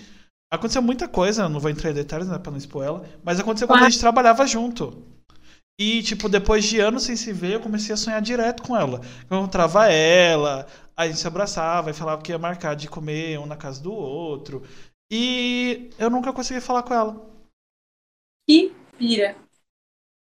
Aí eu até, depois de anos, né, ela, ela finalmente fez um Facebook. Aí eu consegui falar com ela. Ela, me ela que me, me encontrou, a gente começou a conversar. Eu falei, ó, eu sonhei por anos com você, do mesmo jeito, te encontrar no lugar, no centro aqui da cidade, né? Você e sua irmã. E a gente sempre se encontrava. E o sonho era bem repetitivo, assim. E todo sonho, tipo, depois do primeiro eu falava que tinha sonhado com ela e encontrado ela. E eu nunca encontrei. Que loucura. É, é muito doido essas. É uma. Não sei que, Sonhos. o que que o, o que que quem tava zoando com a minha cara. Não sei se era Deus mexendo, brincando de The Sims, me fazendo ficar num Pode loop ser. Pode ser. Era o Loki. Eu não vi ainda, cara. Eu não vi a Cara, série ainda. É muito boa a série. Muito... Pena que já, já acabou a primeira temporada, né? Mas eu é tô muito puto legal. com uma coisa, vai ter segunda temporada. Eu não gosto de, de. Eu gosto de coisas que acabem logo. Ah. É, porque a gente não. A gente tá falando dessa pira toda de, de, de transcender, de outras vidas. Mas ninguém tem certeza de nada. E vai que a gente não volta. Eu não consigo nem ler tudo que eu quero ler. Isso é verdade, isso é verdade. É, e conforme eu vou, tipo, eu vou envelhecendo, eu vou descobrindo mais coisas. Aí é, é isso que me deixa puto. É porque a gente nunca vai saber tanto que a gente gostaria das coisas, né? É, vamos supor, tem bandas. É, eu tô muito na pegada brasileira, né? Aí Uhum. tem bandas que tem 10, 12 anos que eu não conhecia, e eu conheci agora. O bom é que é, é igual quando você conhece série atrasado, né? Já tem um monte de temporada, então você fica servido por um tempo. Mas eu fico É. muito puto porque, ah, sei lá, vamos supor. Eu amo Scalene, que é uma banda de Brasília. E teve Uhum. o DVD deles. Um cantor aqui algumas vezes. O. O. O. O puta, eu até, nossa, até buguei. É um loiro, né? De olho azul. É ele mesmo. Puta que pariu, eu esqueci o nome dele. Eu já encontrei com ele aqui num dos eventos. Gustavo Bertoni. Isso, Gustavo. Meu irmão, meu irmão pirou, a gente foi na virada cultural, né? Só fui num show deles. Aí teve a virada aqui em São Paulo, teve show de Scalene. Aí a gente ficou do lado da grade, praticamente. Meu irmão mandou um, um coraçãozinho pra ele e ele mandou um beijo de volta. Meu irmão quase morreu. Ah, Foi, foi muito Deus. engraçado. Foi muito engraçado. E eu, eu sou doido. Inclusive, Gustavo Bertoni, queremos você aqui. Provavelmente Sim. eu vou ter que tomar remédio. Mas- tomo remédio. Gente, eu tomei um calmante quando a Eliana foi assistir Chaplin. Porque eu morri do coração. Eu cresci ouvindo a Eliana, tenho a Nossa. discografia inteira dela. E assim, ó, quando eu mudei pra São Paulo em 2015, eu ficava pensando, ai meu Deus, será que eu vou encontrar a Eliana na esquina? Ai, vou na padaria da Eliana. Porque tem isso do pessoal do interior, né? Vem pra São Paulo, acho que eu ia ficar encontrando os artistas. Né? Aí eu falei assim, ai meu Deus, ai meu Deus, ai meu Deus. E eu fiz Chaplin em 2015. E eu lembro que a gente entrava no teatro duas da tarde. Que a peça era duas, três, quatro. Peça começava às cinco, então o call era sempre duas horas antes, porque tinha que maquiar, alongar, aquecer, tal, tal, tal. E, e aí, é, quando isso quando eu mudei para São Paulo, tava no Chaplin, a produção da Eliana fez um post no Facebook falando assim: ah, quem tem a discografia dela e tal. E eu pirei, né? Porque eu tenho tudo. Aí eu comentei: ah, eu tenho. Aí eles me chamaram para fazer uma homenagem para ela no programa dela ao vivo. Meu Deus. E eu era contratada da Cláudia Raia para fazer a peça no domingo à tarde, era no mesmo horário. E como que eu ia chegar pra minha chefa e falar, então, eu queria ir lá na Eliana. Tipo, que nem era trabalho, era uma homenagem também, né? Aham. Mas- Então, assim, impossível, né? Aí eu tive que recusar. Aí, Caraca, velho. Daí eu pensava assim, ai, cara, eu nunca vou encontrar a Eliana. Aí eu tinha uma amiga que, que mora no Alphaville e a Eliana mora lá. E eu ficava pensando, ai meu Deus, preciso dar um jeito dessa amiga me chamar pra eu ir lá na casa dela, pra eu andar ao redor, porque daí eu vou encontrar ele. E tá, enfim. Aí em 2017 eu fiz Raul. E eu fui pro SBT quatro semanas, um mês indo pro SBT. Fui na vaga de carro dela, fui no estúdio do Bom Dia e Companhia, que tem uma partezinha que ainda tem foto dela e tal. E ela tava. Ela tava grávida da Manu e foi gravidez de risco, né? Acho que teve. Descolou a placenta, foi um negócio assim que ela teve que ficar de repouso. Aham. E todo o tempo que eu fui pro SBT, ela não tava lá. Meu Deus. E aí eu pensava assim, cara, eu nunca vou encontrar a Eliana, que saco. Enfim. E eu, tipo, hoje, é, eu não assisto programa e tal. É uma, é uma questão é, afetiva infantil, de quando eu era criança, Uhum. né? Eu ouvindo. Eu lembro que eu era é, pequenininha, eu tinha os VHS, assim. Aí eu pegava e olhava e chorava, porque eu pensava, meu, eu nunca vou conhecer ela, ela é tão longe, né? São Paulo é tão longe, eu nunca. E eu lembro que eu chorava. E meus pais não tinham grana pra comprar os brinquedos, porque ela lançou brinquedo de tudo que puder imaginar, né? E aí meu pai comprava o CD. E eu tenho a discografia inteira. Comecei a cantar cantando Eliano, né? Que era o que, que eu mais amava, enfim. Aí, um belo dia, a gente em cartaz no Chaplin, né? 2018. Ano inteiro, normal. A gente tava na coxia, prestes a começar o espetáculo. E aí os contra-regras, eh, eles são os caras que ficam nas coxias, Aham. colocando coisa, tirando coisa, ajudando, né? Fazendo a peça acontecer. E eles usam aquelas, aqueles comunicadores é, entre eles. E aí tinha um na minha frente, porque na primeira cena já entravam umas coisas no palco, tinha um na minha frente antes de eu entrar. E antes, assim, um minuto antes de começar a peça, eu escutei ele falando, ah, ele anda na plateia, beleza. E eu parado assim, amado. Amado. E aí, outros amigos meus do elenco sabiam que eu era fã da Eliana. E aí, eles também ouviram. E não sabiam se eu tinha ouvido ou não. E foram lá me contar: Meu, Eliana tá na plateia. Eliana tá...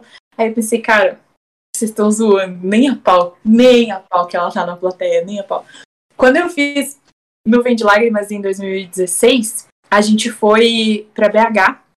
E no mesmo dia, tinha um show da Sandy lá. E tinha um, um ator no elenco do Nuvem comigo que fez a série Sandy Jr. Caramba! E, e era com as músicas, o musical era com as músicas de Chitãozinho Chororó, né? Aham. Lágrimas. E aí, esse ator que fez a série Sandy Jr. combinou com a produção e com os outros atores de me zoarem que a Sandy tinha mandado um e-mail falando: Ah, eu também tenho show em BH nessa data, quero ver o musical. E Nossa. todo mundo combinou de me zoar que a Sandy ia assistir. Entendeu? E eu, tipo, no dia acreditei, meu, fiz a melhor peça da minha vida. e a Sandy não foi, não tinha Sandy nenhum. Tá todo mundo rindo na minha cara. Então, nesse dia da Eliana, eu pensei, nossa, combinaram, certeza. Era outro elenco, não tinha nada a ver, mas eu pensei, né? Não, combinaram. Todo mundo combinou de me zoar, mentir que a Eliana tá na plateia. Aí começou a peça, tava fazendo a peça. E o teatro grande, lotado, você não consegue ver as pessoas. Só que tem uma cena específica no Chaplin que eu ficava num canto, eu fazia bem uma figuração nessa cena. E aí eu ficava num canto assim e eu conseguia olhar pra plateia. Aí eu olhei e eu vi a Eliana. E eu no palco, né? Fazendo a cena. Uhum. E aí eu vi a Eliana. A hora que acabou o primeiro ato, eu chorava. Chorei, aí eu tremia um pouco. E aí tinha outro ato, né? Eu pensei, Ai meu Deus, a Eliana da plateia e tal. Aí o Jarbas, o marido da Cláudia Raia, era o Chaplin. Aí ele veio e falou, Jô, tá tudo bem? E eu, não tá tudo bem, estou emocionada com a Eliana da plateia e tal, beleza. Daí, acabou a peça mesmo. É, ela ia entrar pra conversar com o Jarbas. Sempre que vai algum famoso ver peça, assim, eles vão e conversam. Porque dependendo do teatro, os camarins ou são perto Aham. ou são longe. Nesse caso, ela ia no camarim do Jarbas, conversava com ele. Às vezes, muitas vezes a Cláudia Raia tava, né? Então, recebia, são amigos, enfim. E aí o Jarbas falou assim: Não, eu vou, vou te apresentar pra ela. E eu, tá bom. eu tava com figurino, peruca. E eu pensava assim: Ó, eu sou uma profissional, ela veio assistir a peça, né? Legal, incrível, ela veio assistir a peça, mas eu sou, sou adulta, sou profissional, vou agradecer, né? Falar que eu sou fã, tá bom. E fiquei num cantinho assim. Quando eu escutei a voz dela, gente, me deu um ataque de choro. Meu amigo me deu um copo de água, eu fui pegar, bati, derrubei no figurino, fiquei toda molhada. Eliana chegando. E eu assim. Aí ela falou com o Jarbas e tal, meio perto de mim, assim, daí o Jarbas falou, ah, quero te apresentar uma pessoa. Daí me chamou, e daí, meu. Aí eu chorei. E é muito louco, porque não era uma coisa do tipo, nossa, ela é a rainha da minha vida, nossa. Não, era uma coisa de tipo, cara, o filme da minha vida passou assim na minha cabeça, né? Pensei nos meus pais na hora, pensei na criança que cantava Eliana lá e hoje tava com ela na plateia. Tipo, é uma relação muito Uhum. diferente, né? Tudo que eu já passei, como tô longe da família há tanto tempo, enfim, foi um filme da minha vida, assim, na minha cabeça, encontrar com ela. E foi muito emocionante, ela foi muito legal, mas eu dei um bafão, né? Daí virou o micão do Chaplin. eu conhecendo a Eliana. foi, foi muito legal. Mas, enfim, não, não consegui controlar. Tomei um calmante no meio da peça. pra não ficar louca. Por que eu entrei nesse assunto? Vocês estavam falando de quê? Eu não lembro. Ah, mais. do, do beijo do, do coração do, do menino da Scalene, não foi isso? Isso, isso. Eu fiz o link com famosos. Eu lembrei de uma. De uma. Nossa, eu lembrei e ao mesmo tempo eu esqueci. Você falou isso, é famoso, Eliana. Ai, não consigo Scalene. lembrar. Scalene. Deu um branco agora. Ah, não, não, não era era isso também, mas não era só essa história. Eu já. Ah, lembrei, lembrei, lembrei. Ah, todo mundo que, que vem pra cá, tipo, de outro estado, acha que, tipo, tem um monte. Você vai encontrar um monte de famoso, mas geralmente dizem que, você, que acontece isso no Rio. No Rio de Janeiro. Uhum. Principalmente se você for pra Zona Sul. Você encontra muita gente lá. É tipo a coisa mais comum do mundo. É, coisa que não aconteceu comigo. Apesar que eu tava tão noiado de praia, que eu amo praia, né? Então eu nem vi ninguém. Ah, Mas, mas em São Paulo, o que, que já aconteceu? Eu ia muito pra Paulista. Muito mesmo. Eu já vi Paulinho Serra. Ele tava. Eu não sei se ele é pai, mas ele tava com a criança e ele tava muito nervoso. Nossa. Nossa, ele tava xingando horrores. E- Nossa, tava muito puto. É, essa- ou essa menina, ou alguém fez alguma coisa, ou essa menina fez alguma coisa no dia, porque ele tava muito puto. Aí eu tava jogando Pokémon, né? Aí eu falei, acho que eu vi Paulinho Serra. Aí o povo tava comigo aonde? Eu falei, ali, ali atrás, ali no bar, ali é o que tem. Aí o povo, ah, tá bom. Aí continuei andando, né? E já aconteceu, eu sempre, eu sempre repito essa história. Eu fui. Ah, lembrei, do- dois momentos. Um foi, eu fui assistir pra estreia do, do episode lá, no, lá na, na, zona sul, na Zona Sul de São Paulo, no caso. E foi com o pessoal do Pipocando, o canal do YouTube. Ah, sim. E eu acabei sentando no lugar que você ganhava um negócio, né? Ganhava um tipo um negocinho que vinha camiseta, ingresso, um monte de frescurinha. Aí fui tirar foto com eles e eu travei. É, eu, eu literalmente travei, fiquei com uma cara de bobo, olhando assim pro nada. E o, o Rolandinho falava pra mim, vem, pra, vem mais perto pra gente tirar foto. E eu olhando pra cara dele, tipo, não conseguia me mexer. Simplesmente ele pegou, colocou a mão assim na, meu- na- nas minhas costas e me puxou pra tirar foto.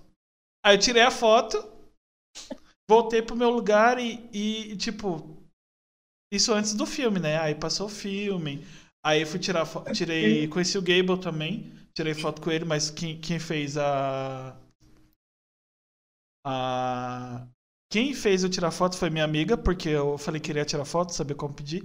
Ela foi pediu, aí eu tirei.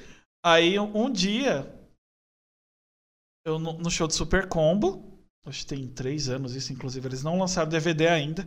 Eu até cobrei o vocalista.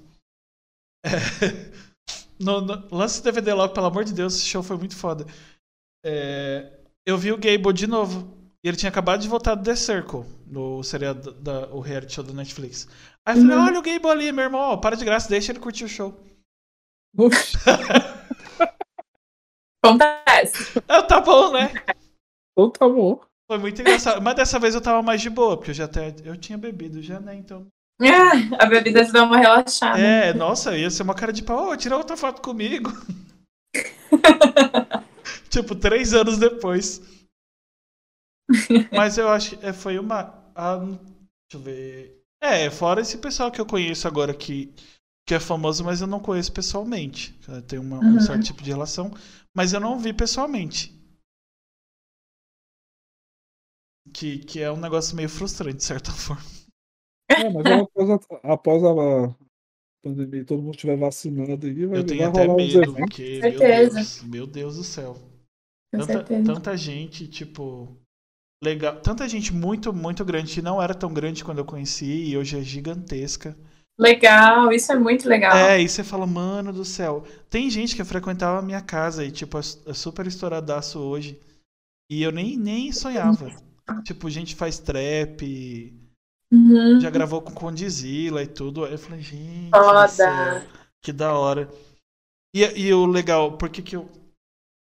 Eu peguei paixão por fazer podcast, né? Porque eu acabo conhecendo, vamos supor, um, grupo, uma banda que não é tão mainstream. Uhum. E todo, todo sucesso que eu lanço é da hora que eu posso mandar falar, oh, eu gostei de tal coisa, a pessoa vai e responde. Aí eu me sinto mó, ao mesmo tempo que eu me sinto tiete, é legal que, tipo, ó, ó, esse clipe aqui, essa parte aqui ficou mó legal.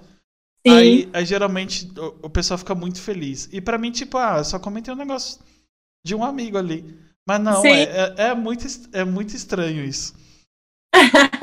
ah, mas é muito legal.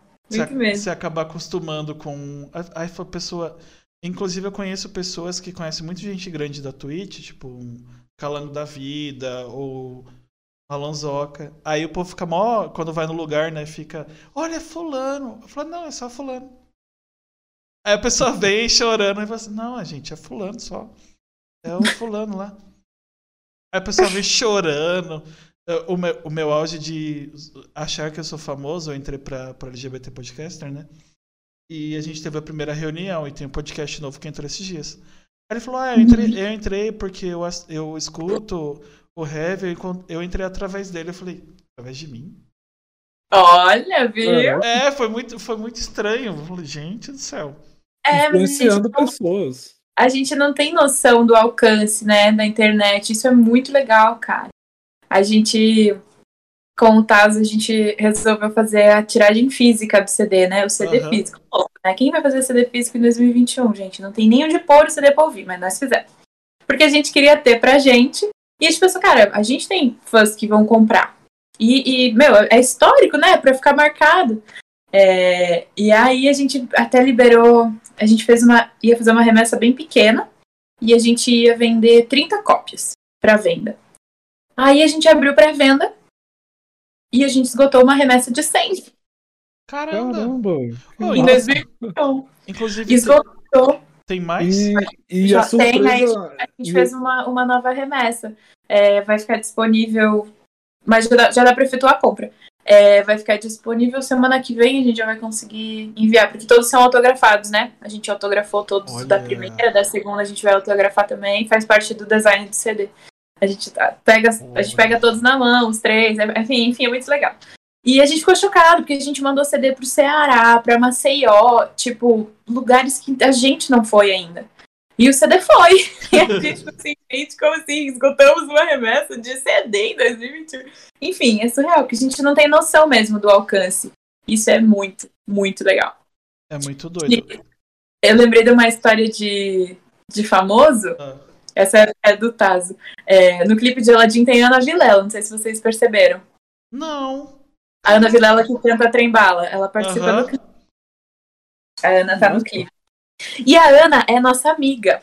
Por quê? Porque antes dela ser Ana Vilela do Trembala, ela era muito fã do Rizzi na internet. E ela fez o primeiro fã-clube do Rizzi. Isso quando ele tava começando também, assim. E aí a gente fez contato, enfim, a gente conhecia ela, sabia quem ela era. E daí um dia o Trembala viralizou e era da Ana. E a gente assim, ó, Caralho, que assim, foda. é, e ela, ela é nossa amiga de- desde antes de Trembala. Mas é, uma- é muito legal essas histórias. Que você, você- isso que você falou, você vê seus amigos, as pessoas crescendo. é- isso é muito foda. É, eu tenho, eu tenho um amigo que é streamer aqui da Twitch também, que a gente trabalhou junto há, há muito tempo atrás. E eu mantenho contato com ele até hoje.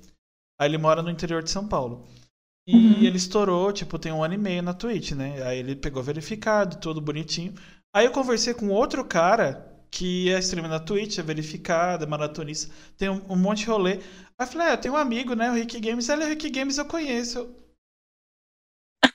Oi? tipo, Então, é muito Pois é. doido essas coisas. Tipo, você a vê. gente não. É, eu conheci, tem uma ideia. Eu acho. Ah, pronto, na pré-estreia do Queen. É, um menino que a gente, eu voltei com um menino e uma menina e a gente dividiu o Uber no, no tempo porque era muito caro ir até a estação, não, não dava pra pegar um ônibus, um negocinho. Aí a gente acabou dividindo o Uber. E o menino que foi com a gente, ele era amigo de infância de um dos produtores do Pipocano. E ele não, não lembra, tipo, ficou muitos anos sem se ver. Aí tá ele na pré-estreia lá do negócio, ele vai, oxi, eu conheço o fulano.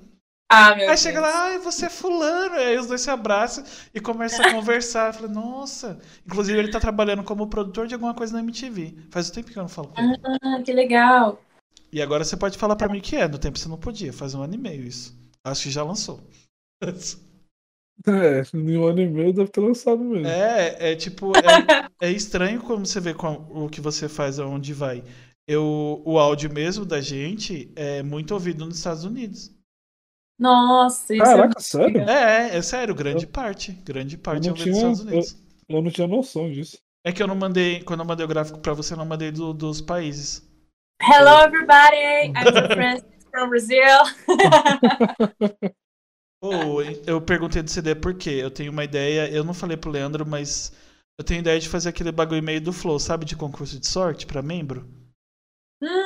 Uma pegada legal. do, do Cashwood, tipo, separar um dinheiro que eu vou receber Uhum. pra, pra incentivar o pessoal a ir pra plataforma que é de graça, usar o. fazer conteúdo exclusivo, essas coisas. Aí pra pegar, tipo, coisas de convidados, né? A gente, tipo, compra e, e não pode mais falar sorteio, essa bosta. É... Faz concurso de sorte, tipo, ah. Pô, mas é sério, que, é sério que não pode falar sorteio? não, nisso? porque, por causa da caixa. Caraca. Por isso que eles pararam de falar. Eles, no caso, o pessoal do Flow. E eu tô Uhum. falando, tô copiando mesmo. A gente faz isso, eu fazia isso pra ganhar seguidor no Instagram. Mas não adianta muito, não. Então eu vou fazer pra membro mesmo, o pessoal que assiste. É, só que vai ficar ruim assim, se a pessoa for dos Estados Unidos, pra mandar o CD pra lá, o que, que a gente pode fazer? Sei lá, combina, paga, deixa alojado e paga o frete e já manda do, do, do lugar. Que aí já é mais Uhum. barato, dependendo da situação. Sim. Não Né? é verdade. Porque aí a pessoa já linka, ah, olha, tem um episódio agora com, com o Tazo, e se você quiser, vai lá, é, assina o, o canal no, no, no Cashwood, 5,40 por mês, você concorre o CD. Aqui, se você ganhar, a gente envia pra você autografado, Uhum. entendeu? Isso é um monte de coisa, eu tô tendo uma de ideia. Eu tenho que colocar. Eu vou colocar no papel porque eu vou esquecendo. É, Eu- põe no papel, senão você vai esquecer e não executa. É, porque aí incentiva. Mas, gente, porque o meu propósito de vida agora é não trabalhar mais pra ninguém. Vai Uhum. demorar um pouquinho, mas é o meu propósito de vida, porque eu tô cansado já. Ah, mas é isso que importa. E tem que começar, ninguém começa lá de cima, é, é, é isso mesmo. A gente começa e vai, e vai caminhando. O importante é não, não parar e saber onde tá indo, né? Exatamente. Inclusive, eu já até me, eu já me ofereci pra fazer. Ah, eu conheci a banda Imune, né? Que o, o- a banda conhece Pablo Vittar. Uhum. Inclusive, eu até mandei um vídeo esses dias um vídeo do TikTok que viralizou dele fazendo cover com ela, porque, era- porque parece que eles faziam faculdade juntos. Aí eu Ah, falei, olha, olha que eu vi no clipe. ah, do- do olha que eu vi no TikTok, eu mandei pra ele, né? Pro Gabriel. Aí eu falei assim, me ofereci, ó, quando a gente. Quando a vacina tiver aí, todo mundo puder, se eu puder ir pra Minas Gerais participar como guarda 3 de um clipe, me chama que eu vou. Claro, com certeza. Tipo, aí eu falei, ah, tá vendo aquele cara morto ali, ó? Inclusive, ele participou do clipe Open Bar dela. Ele é um dos caras do Ah. show. Aham. Aí eu sempre falo, é, é legal conhecer pessoas, porque você conhece pessoas que conhecem gente, tipo, muito grande. Aí povo aí pode achar que é loucura, mas não, tem, vi, tem vários vídeos dele no canal com- cantando com ela. E Uhum. agora tem esse do TikTok que viralizou. Que foda. É, é Cara, muito brisa. E a gente esqueceu de tirar foto com ela quando a gente abriu o show. Ai. Caramba. A gente esqueceu total, assim, porque tava na pilha de fazer o show, né? Tipo, surreal, porque a gente nunca tinha subido no palco como Tazo. Foi a nossa estreia. E, e balé e tal. E aí a gente abriu, depois tinha o show da Aretusa, também de abertura, e daí que foda. E aí a gente chegou, fez o show, só que assim, foi tão, foi muito cansativo, porque a gente não vem de uma rotina de shows, né? Aham. A gente levantou o show, o show era em Curitiba, daí a gente foi pra lá, ensaiou três tardes com balé, levantou o show, é, a, a movimentação em três tardes, à noite estúdio com, com a base, enfim, pra ensaiar, o técnico de som e tal. E, e produção, né? Figurino da galera, é isso aí, porque nós somos independentes. Então eu tava louca, louca, louca. Daí a gente chegou, fez o show, entregou. Daí a hora que, que acabou, assim, o show foi foda. Aí eu tava, nossa, só que com uma enxaqueca, que eu não sabia o meu nome, assim. E aí fui pro camarim, tipo, respirar e tal. Nisso veio alguém que chamou a gente da imprensa, que era pra nós ir lá encontrar com não sei quem. E daí já saí do camarim, daí já foi encontrar. Nisso já era o show da Aretusa. E daí ficamos lá fazendo networking, falando com a imprensa, blá blá blá. Entrou a Pablo, fez o show, foi embora. Depois que eu pensei, a gente não foi no camarim dela tirar uma foto. e só porque a gente não foi. A gente não tirou foto porque a gente não foi. De fato. Foi só porque a gente esqueceu. A gente tava no camarim do lado, né? Tipo. Eu não me conformo que a gente não tirou foto com ela, Meu mas tudo Deus bem. do céu. Tudo bem, tem o flyer com ela e nosso nome.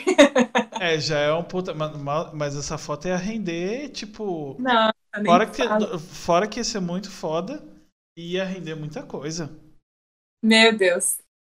Mas enfim, faz parte, né? Era isso. Entregamos um, um bom show, abrimos pra ela, foi uma honra. Público 4 mil pessoas, a gente usou a estrutura de som dela, né? Nossa, foi um sonho, assim, um dos melhores dias da minha vida, foi incrível.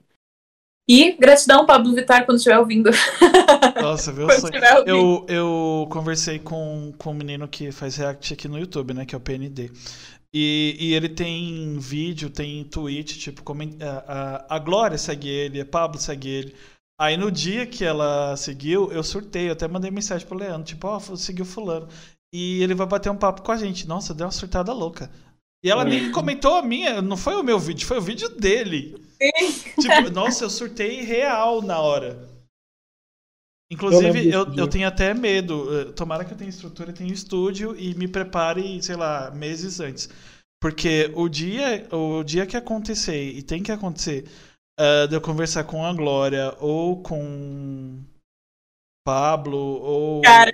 Mano, eu, eu vou ter que tomar A remédio. Glória, Eu vou... a Glória, eu, eu sou fã desde o iniciozinho, assim, de Dona, Império. Aham. Eu, eu era fã, já acompanhava. E aí aconteceu que a Gina, que é a mãe da Glória, é, é fã da Det, que é a personagem que o Rizzi faz. E aí nisso houve essa conexão. Aí eu produzi o show Det Lodge, que é- seria o Rizzi e o Fih aqui em São Paulo. A gente convidou a Gina, ela foi e tal. E nisso rolou uma, uma amizade. Ela tá no nosso clipe, como eu falei. E a gente já foi lá. E ela mora com a Glória. E eu vou, eu finjo um costume, galera. Eu finjo muito. Eu chego, oi, tudo, tudo. Por dentro, eu tô assim, ai, eu sou muito fã da Glória Groove. Muito, muito. Comprei a Vogue só com ela. Eu sou louca, eu amo o som, admiro muito o trabalho, eu sou muito fã. E eu sempre finjo costume com a Glória.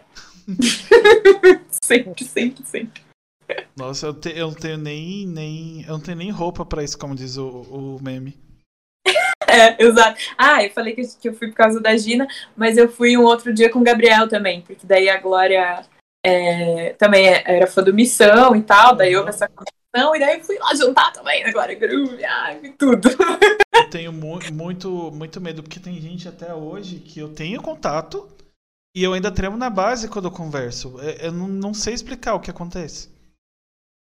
E às vezes a pessoa não é mainstream, sabe? Não é gigantona. Mas Uhum. na, na minha cabeça não funciona. Eu sei que é fulano, é uma pessoa normal. É, Tá certo que as outras são, né? Mas aí é é na sua cabeça que muda. E eu sempre tremo na base na hora de conversar. Falei, Gente, mas É, eu sou fulano. É basicamente você com você. Se ser orienta, humano. menino. Aí você fica Mas, muito- cara, É muito doido. acontece e, e eu acho que depende da importância que o, o trabalho dessa pessoa tem, sabe? Como que chegou pra você, É, assim. pode ser. Isso que mede o tamanho. Por exemplo, a Cláudia Raia, eu fiz o teste, cheguei, a- ela tava na banca, né, pro Chaplin em 2015. Pensa, você ir fazer um teste, já fica nervoso porque é um teste. Aí tá a Cláudia na tua frente. Ah, só a Cláudia Raia lá, né? Só Meu ela. Deus do céu, Meu eu, Deus do eu, céu. eu tremia nas bases, eu tremi por muito tempo. E me encontrando a Cláudia, depois que me contratou, depois, sabe? Já tinha uma relação, ainda era Cláudia Raia, encontrar com ela é um negócio, ela é um- uma entidade, assim, sabe? Hoje, hoje já, tô, já tô mais acostumada, assim. Mas foi um tempo. E de costume também, mesma coisa. E, Ai, e o estranho pra mim é que isso não acontece só com, com pessoas famosas. Ah, essa empresa que eu trabalhava, eu trabalhei nela antes. E tinha uma Uhum. gestora lá que pra mim era tipo isso, era tipo no nível popstar. E quando Uhum. ela aparecia, nossa, o mundo brilhava. Era, era outra, é outra atmosfera. E Uhum. mesmo, eu comecei a ter muito contato com ela, porque eu fiz muita coisa nesse tempo que eu trabalhei. E mesmo assim, eu nunca acostumava. Nossa, era, eu era outra. Aí tinha que fingir costume, não sei o que, ser mal profissional, fazer apresentação. Sim. Mas, nossa, por dentro, ai, ai, é a, eu vou falar o nome dela aqui. É a Sheila, é a Sheila, não sei o que. Gente, é só, é a Sheila. É, é só a Sheila. E, tipo, Sim. todo mundo falava, nossa, e eu, o mundo parecia que ia acabar. É incrível isso. Como que pode, né? É, e- é, e tem, parece, e tem muita gente que fala que de- mesmo depois de convivência não, você não acostuma. É meio que a gente se subestima, sei lá, como pessoa, porque É, acha que ser. nunca vai conhecer o fulano. Mas não, gente, a possibilidade, a possibilidade, a possibilidade até da gente conversar podia, tipo, não é impossível, só era improvável. E É. tá acontecendo.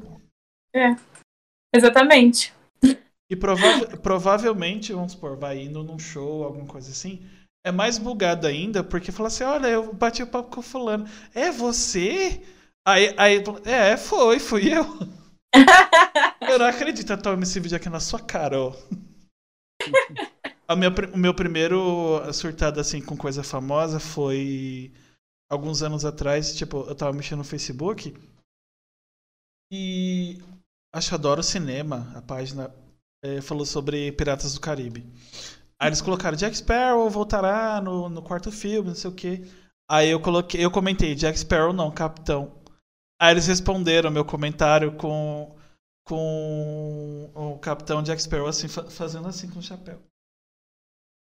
Não, eu surtei. tipo, pronto, sou famoso.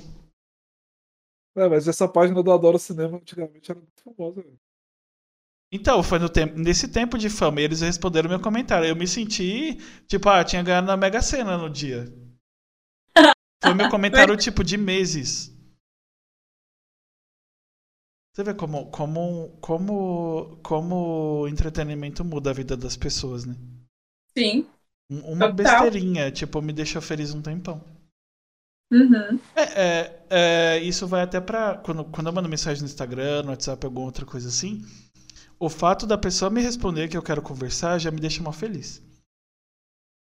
É muito engraçado. Aí, e, e se acontece de não dar o papo, que eu, eu falei com o Leandro hoje mais cedo, eu gosto muito do Manual do Homem Moderno, que é um canal aqui do YouTube, né? Aqui do uhum. YouTube não, lá do YouTube, que a gente tá no Twitch agora. É, e a gente marcou, tipo, tentava tentando marcar o ano passado de conversar. Ele acabou indo em outro podcast, que é Inteligência Limitada, que é um que eu assisto. Eu fiquei mal feliz. Porque eu queria saber a história dele, só conhecia o canal. Aí ele foi hum. lá e uhum. agora eu sei, mas eu ainda quero que você venha aqui, Edson. É. Claro. mas eu fiquei muito feliz. Tanto é que na hora que ele, o, o, o Vilela divulgou a agenda, eu assisti ao vivo. Que é um costume hum. que eu não uhum. tenho. Geralmente eu assisto depois. Inclusive eu vou ter que assistir esse, eu não vi ainda. Nossa, é muito bom. Aí, é, vamos supor, eu sou louco pra Glória em, em algum, mas ela tem até agora nada. Ah, quando o Pablo foi na, no do Christian Figueiredo, eu assisti. Na, na hora que começou, eu descobri.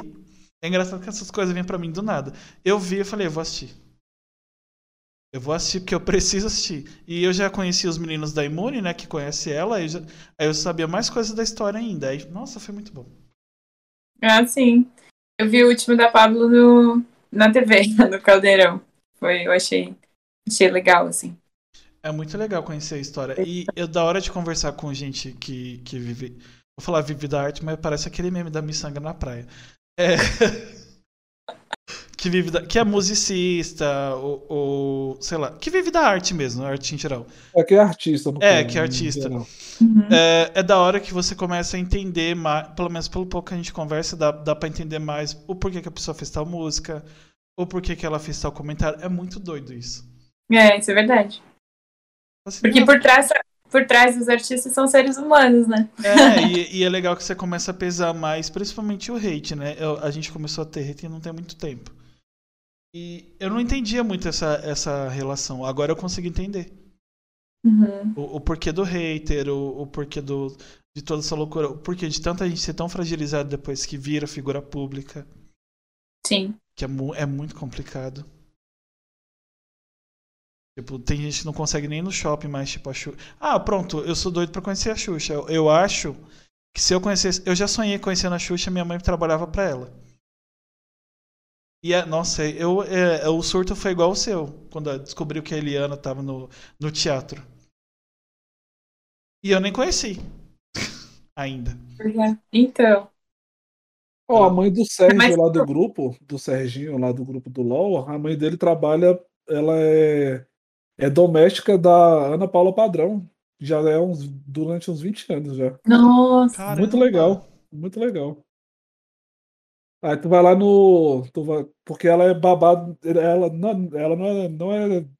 Hoje em dia ela não é doméstica mais, ela cuida dos filhos, né? Que é, uhum. Ela teve trigêmeos e tal. Aí ela é, é babado dos filhos dela lá. Aí quando tu vai lá no. Se tu for lá no no Insta da, da Ana Paula Padrão tem, tem a mãe dele lá e tal. Ai, e, ela, e, ele super adora ela. É muito legal. Caramba, que brisa. É, é, as pessoas As pessoas famosas têm relações igual a gente, né? Exatamente, a gente pensa que eles são de, tipo, de outro planeta, né? Porque É. eles são famosos e tal. Ainda mais eles- esses que, que a gente cresceu vendo, né? Tem um peso muito maior, né? Tipo a Cláudia, a Xuxa, a Eliana. Nossa, o, no Chaplin 2015, quem fazia o irmão do, do Chaplin era o Marcelo Antoni. E eu fazia a primeira esposa do Chaplin. Então quando eu cheguei pra ensaiar, tipo, era o Marcelo Antoni que tava na minha frente. Ele existe além da televisão, sabe? Existe muito isso, porque foi alguém que eu cresci vendo. E não sou, não era assim, nossa, meu Deus, eu sou louca pelo Marcelo. Era uma coisa de ver a pessoa na tua frente, um rosto que você viu a vida inteira, né? Foi, foi muito louco. Ele é super gente boa, foi incrível trabalhar com ele. Mas no primeiro ensaio eu fiquei assim, é tipo, gente, é Marcelo. Marcelo esse, Antoni. esse aqui vai ser o cara que vai fazer o, o Chaplin. Ah, é, eu vou correr ali. Já Foi volto. muito, foi muito louco. Mas enfim. É muito É. doido essa, essa relação de, de ídolo. Tem, tem, tem gente que fala que não conhece seus ídolos, mas não sei, eu, eu eu- ultimamente todo mundo que, que eu queria conhecer, tipo, batendo papo, eu comecei a gostar mais depois de bater papo. Ah, então. Não foi o contrário, graças a Deus, porque seria muito frustrante. é, então. Acho que depende muito, depende. Porque hoje em dia, como com a, com a internet, as coisas estão mais expostas, né? Aham. Dificilmente um artista vai conseguir fazer uma arte muito diferente do que ele é, da personalidade dele, do que ele acredita. Então, quando você gosta da arte de alguém, consequentemente, hoje em dia, você já gosta da pessoa também, né? Eu acho. Eu acho que antes eles conseguiam, né? Se a internet rolava isso rolava uma separação, vida pessoal, não, não tinha tanta exposição. Só que hoje as pessoas querem se identificar também com o ser humano, né? Não só com o artista. É, a internet deixou a gente muito próximo. Eu falei do, do Super Combo, como é que eu cobrei o Léo, que é o vocalista. Ele tem um canal na Twitch e ele joga. Aí tá assistindo live dele assistindo Star Wars, né? E depende, ele, como ele é de um nicho específico, não tinha. Não tinha. Eu acho que tinha 60 pessoas assistindo ele. E tipo, Ah. o Super Combo tem 12 anos, tem fã pra caralho. Aí tô assistindo, eu falei, e Uhum. aí? Quando é que sai esse DVD? Ele, ah, a gente tá vendo, não sei o quê. Aí, depois de conversar um tempo, eu falei, ah, tem um podcast. Aí ele, ah, manda mensagem lá pro Mingau, não sei o quê. Mandei o e-mail. Então hoje não respondeu. Mas eu tô feliz porque ele me respondeu na Twitch. Claro, com certeza. Mas eu ainda Com quero conversar com o Léo Ramos e a Isa Salles também. Que é a namorada dele. Que tem uma banda que chama Scatolove, que eu amo de paixão. Você gosta. e- Eles são rock, pop rock, né? É, eles são. É, na verdade é indie rock, né? Porque é independente. Indie rock. Eu gosto de muita coisa aleatória. E quais são os gêneros musicais que vocês mais gostam?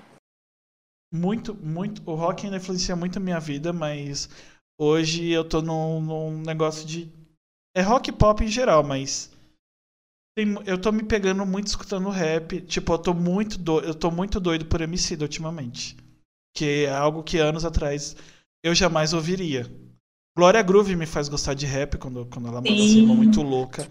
É, funk, eu não, eu não gostava de funk. é, Tipo, eu não tô me reconhecendo mais. né? E eu tô amando isso.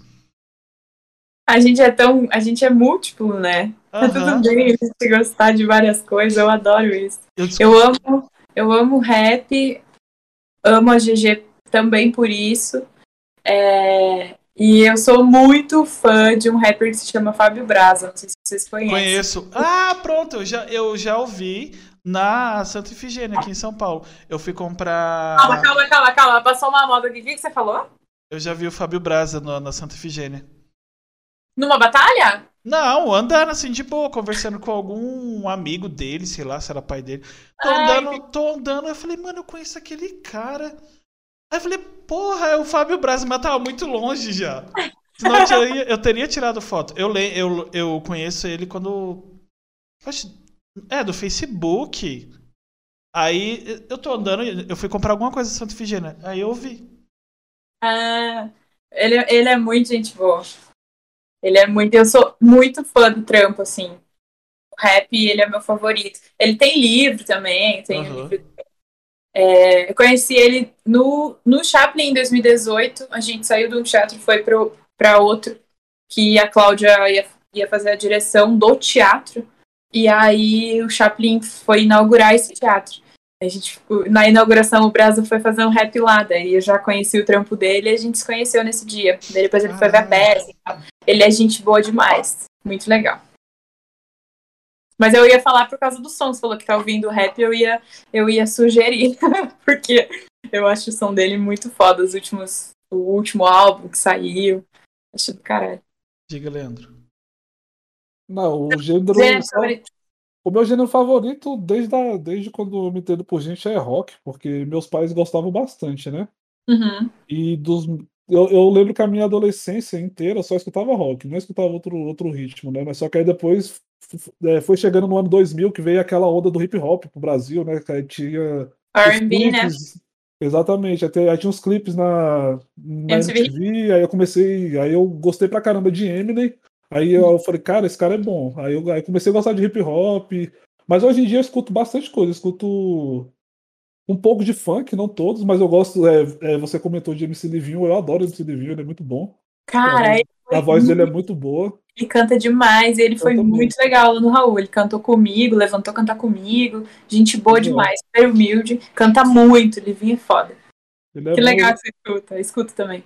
Pois é, aí hoje em dia eu, eu escuto muito trap, mas não, não, não, não nacional. Eu não gostei muito do, do, do trap nacional, eu, eu escuto muita coisa de fora, né? Uhum. E bastante música eletrônica também. Eu- hoje em dia é esses três. Eu escuto muito rock ainda, música eletrônica e trap. E trap. E hip hop no geral, né? Uhum. E quem falou aí que gosta de, de Charlie Brown, do Chorão? Eu. Ah, todo Era- mundo. A minha banda favorita brasileira é Raimundos e Charlie Brown. Ah, eu, eu, eu sou muito. Ah, tá pra ver, né? Só os outros sabem que o Chorão. No meu quarto tem um pôster Pois gigante. Por é. que será? Eu sou fãzona do Chorão, assim. Eu, eu me identifico muito com o artista e com o ser humano, assim. Tanto que quando ele, ele morreu, eu tava me tratando da síndrome do pânico, que eu falei pra Eu vocês. fiquei bem triste quando ele morreu, cara. Fiquei bem triste mesmo. Parecia que era um parente meu que tinha morrido. Cara, eu passei mal, eu tive um ataque de pânico e a minha terapeuta não podia me atender. Aí ela falou pra eu escrever o que eu tava sentindo. E aí eu fiz uma música pro Chorão. Depois dá uma ouvida. É, o nome chama Descansa em Paz. Tá no. Tem no Spotify, tem um videozinho no, no YouTube. É uma homenagem mesmo, assim, né? Não, não é um single. Aham. Mas eu fiz e pra homenageá-lo, assim, porque eu passei mal, eu precisava tirar. Eu fiz a, fiz a som, chamei um amigo meu que, que fez um rapzinho também pra, pra homenageá-lo. Ah, e uma coisa, uma curiosidade legal de contar também é que. Deixa eu pegar aqui o CD pra vocês verem.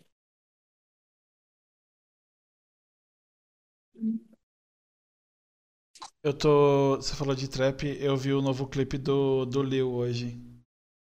Ah, eu vi ainda, eu vi só um trecho. Quero muito. Mano, Foda. é, é- é, ele tá, tá. Ele tá subindo num patamar assim que não tá dando. Eu Ah, quero. O, o Lil que você fala é o Lil Nas X, né? Isso. É, é porque tem um monte de Lil. Tem o Puta Lil pariu. Uzi, Lil Wayne. Não, não tá dando, não. Não, Lil Wayne Lil é do Peep, tempo do Chris Brown ainda, eu acho. Sim.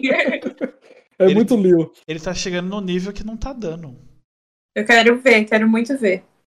Eu vi só um trechinho. Clipe muito foda. O... Eu tenho a discografia do Charlie Brown, né, que eu sou fã, coleciono CDs. Aí eu queria mostrar, não sei se vocês vão conseguir ler aqui, do... aqui embaixo, esse é o tamanho da atividade. Dá pra ver? Produzido nomes. Por Henrique Bonadil. E Marcos Mainar. Não, aham. E o Mainar foi que eu conheci no Raul, que eu falei pra vocês que eu assinei Caraca, massa, com ele. E aí, é, quando eu quis lançar essa música do Chorão, tinha que ser com ele, porque eu assinei com ele, né? Só que eu não sabia, não tinha me ligado da relação deles na época. Aí, que era da EMI, esse CD e tal. Eu não tinha me ligado. Então eu liguei pra explicar pra ele. Falei, ó, eu Chorão é meu ídolo, fiz essa música, né? Quero lançar uma homenagem e tal. E aí ele falou assim, cara, o Chorão era meu amigo pessoal, veio aqui no escritório várias vezes. Quando os meninos saíram da banda Charlie Brown, eles saíram, o Chorão ficou Aham. sozinho, né? Ele veio aqui me pedir conselho e eu assim, ai meu Deus, fingindo costume total, assim. Enfim, daí quando vocês eh, ouvirem lá no Spotify, é, tem meu nome, tem o nome da música, e daí embaixo tem o selo do Mainar. Eu achei simbólico, porque tem, é o mesmo do, do CD, né? Uhum. Caramba, que Por foda. ter sido pela Mainar Music que eu lancei. Isso é muito legal. Pra mim, como fã do, do Chorão, É uma realização, né? É, foi assim, no coração. Vem aí a chorona. Só se a Eliana aparecer, então daí que eu choro. Entre Eliana. Não, mentira. Não tô nesse patamar ainda. Não, ainda não, mas logo estaremos. Os meus amigos sempre falam, Jô, quando você for convidada no programa, Eliana, vai ser muito bom, porque você é gente como a gente. A gente vai se identificar com você chorando desesperada no palco do programa. Ai, ai. Eu, eu acho muito. Ah, Pode, fala, fala. eu esqueci. Ai, eu te cortei, que linda, né? Parabéns. Parabéns. Não, mas é normal, quando eu tô empolgado eu esqueço. Eu esqueço, a minha dicção vai embora. Também, também tem essa parte aí. Ah, eu ia perguntar se vocês viram o documentário do Chorão. Não, Eu, ainda eu não. não. tive, eu não tive coragem de ver ainda, mas eu vou, Ah, ver. você não teve coragem. Eu vi, eu chorei, gostei, gostei. É, é legal. É Eu que eu tenho que, eu tenho que me preparar, porque assim, eu. Como, como a gente tá nesse momento delicado, teve. Teve alguma, algumas coisas que eu, tô, eu ando evitando, que eu ando. Eu sou muito chorão na vida. E de dois anos pra cá tá muito pior. Na verdade, de três anos. É, é, eu perdi uma amiga depois, depois que eu perdi uma amizade de três anos, eu sempre falo disso, eu sempre vou falar disso. É, me quebrou de um jeito que eu ainda não consegui me reconstruir. E ainda aí veio a pandemia um pouquinho depois pra acabar de Ai, tudo. E claro. eu, eu pre- lógico assim, tem, tem parte boa que eu prezo muita coisa que eu, dava, eu já dava importância e hoje é no nível hard. E tem uma ideia, quando você conhece a Rosa de Saron? Sim. Free Quando eles- show já. Quando, no- sério? Já Sim. Eles lançaram a música do no meio da pandemia que era não era temporal, tinha a ver com a pandemia, é que eu não lembro o nome da música. Mas eu chorei tanto que eu escu- é, Pronto, uma das minhas crises foi com essa música. Claro. E, e era sobre. Era. Pronto, parece Twitter. E é sobre isso. Aí eu acabei. Depois disso, tipo, eu prefiro. Tipo, tá um pouquinho melhor pra assistir algumas coisas. Tipo, eu assisti, eu assisti o show do Amarelo no, no, do MC Dan Teatro Municipal. E eu chorei o, o show inteiro. Porque eu Foda, me, eu, eu me compa... Eu não vou falar que me identifiquei com todas as músicas, porque a maioria das músicas deles é, é feita pra, pra causa preta e eu não sou uma pessoa preta, mas é, sabe a questão da empatia? Por ser de uma minoria, você acaba se identificando Claro. com outra. E a vibe do show, eu amo show. E eu chorei, eu, ti- tipo, eu não tenho mais isso. Tem três anos que eu comecei a entrar na vibe do show, eu não tinha. Aí eu ainda tô meio abalado. Tanto é que eu comecei a assistir o documentário e não terminei ainda, porque Ah, tá sim. muito bom. Aí eu assisto um monte de coisa pra cima. Aí quando eu descarrego tudo, eu volto. Aí eu falo, não, agora se for pra Ah. chorar, eu assisto. Aí provavelmente o que vai acontecer. Porque eu me identifico muito, eu consigo. Eu meio que sugo as coisas, não sei. Será que acontece comigo? É, mas tem, tem disso. Você, você deve ser muito é, é sensitivo, né? Aham. Que é- absorve o que tá acontecendo, a energia que tá pairando. assim. Mas é, é muito legal, porque aí você tem consciência, você consegue dar uma controlada. Eu não, não consigo assistir nada de terror, assim, minha vibração baixa muito. E eu não, não fico bem, então não assisto filme de terror, não vejo nada. nada. Aí eu evito. Aí tanto é que tem coisas que eu faço pra, pra me animar. É uma, coisa. Lá vem o lado do taco. Quando eu tô muito. muito desanimado, eu escuto a música do Naruto, que é a música tema. E ela me levanta de um jeito. E tem uma música do. Que o cara até saiu de lá, que era o Victor Clay. Era não, é que ele tá vivo. Que era o Nossa Toca, que tem uma música que eu acho que não temos tempo. Aquela música me anima de um jeito. Foda. Principalmente depois da pandemia, que tipo, ah, a vida é, é pouca e você tem que aproveitar. Nossa, eu escuto essa música, minha vibe vai no. Como se eu tivesse ganhado dinheiro, pudesse ajudar todo mundo e eu vou viajar pra onde eu quiser. Ai, que foda. A música é mágica, né? Aham. Sempre falo que a arte é a maior terapeuta do mundo, assim. Que, e o mundo não, não valoriza como deveria, porque a arte salva a gente o tempo todo. Eu acho que se não fosse arte, a gente estaria bem mais quebrado do que a gente já tá. né? Essa é uma verdade.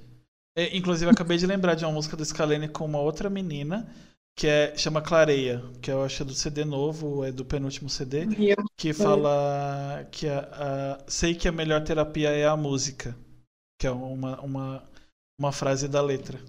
Uhum. Que também tem música que eu evito escutar porque eu fico triste. É, é bem complicado, eu consigo absorver vibes. Entendi, entendi. Eu me Ô, sinto, o docu- Fala, fala. eu me fala. sinto um gato na, que diz que gato absorve energia, né? Eu me sinto um gato na casa de um humano. É foda. É. Tem documentário. Não, no- o documentário do Chorão eu não achei é, pesado, assim, pra tristeza, sabe? Aham.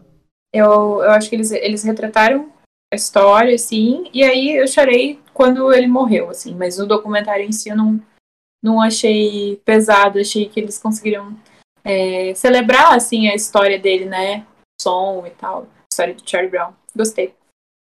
Vocês leram o livro da, da Grazon? Não.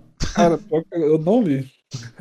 Livros assim É. de, de pessoas. é, é, vou falar da nossa era, mas não é era, porque era um, um negócio. um- agloba muita coisa. Eu acho que eu li quase nada. Eu tenho que Eu- voltar a ler, inclusive, porque eu tô muito preguiçoso. Eu chorei mais no livro do que no documentário. Porque ela, o livro é Se não eu, quem vai fazer você feliz? Minha história de amor com o chorão, né? E aí é ela relatando o que aconteceu, assim. E é muito massa porque você vê o Charlie Brown desde o início, como ela esteve presente, Aham. como ela influenciou. É, sei lá, parece que foi o mais, mais perto que eu cheguei do chorão ser humano foi lendo esse livro dela, assim. Achei bem legal. Foi bem, bem bacana. Gente, eu não consigo ver que horas são aqui. Vocês podem me comunicar. 6 e 16. Insights. 18 e 16. 16. Eu vou ter que me despedir, galera. Tá, bora, bora pro final então. É, Bora. bora pras indicações. Aí eu faço o, o esquema final e a gente finaliza. Falei muito redundante, mas vocês entenderam. É. Indicações, é pra eu indicar pessoas pra vocês entrevistarem, é isso? Isso, além, do, além dos próprios meninos do, do Tazo também que a gente vai ter que marcar. Uhum. Mas, fora eles, que é meio óbvio, é, quem mais?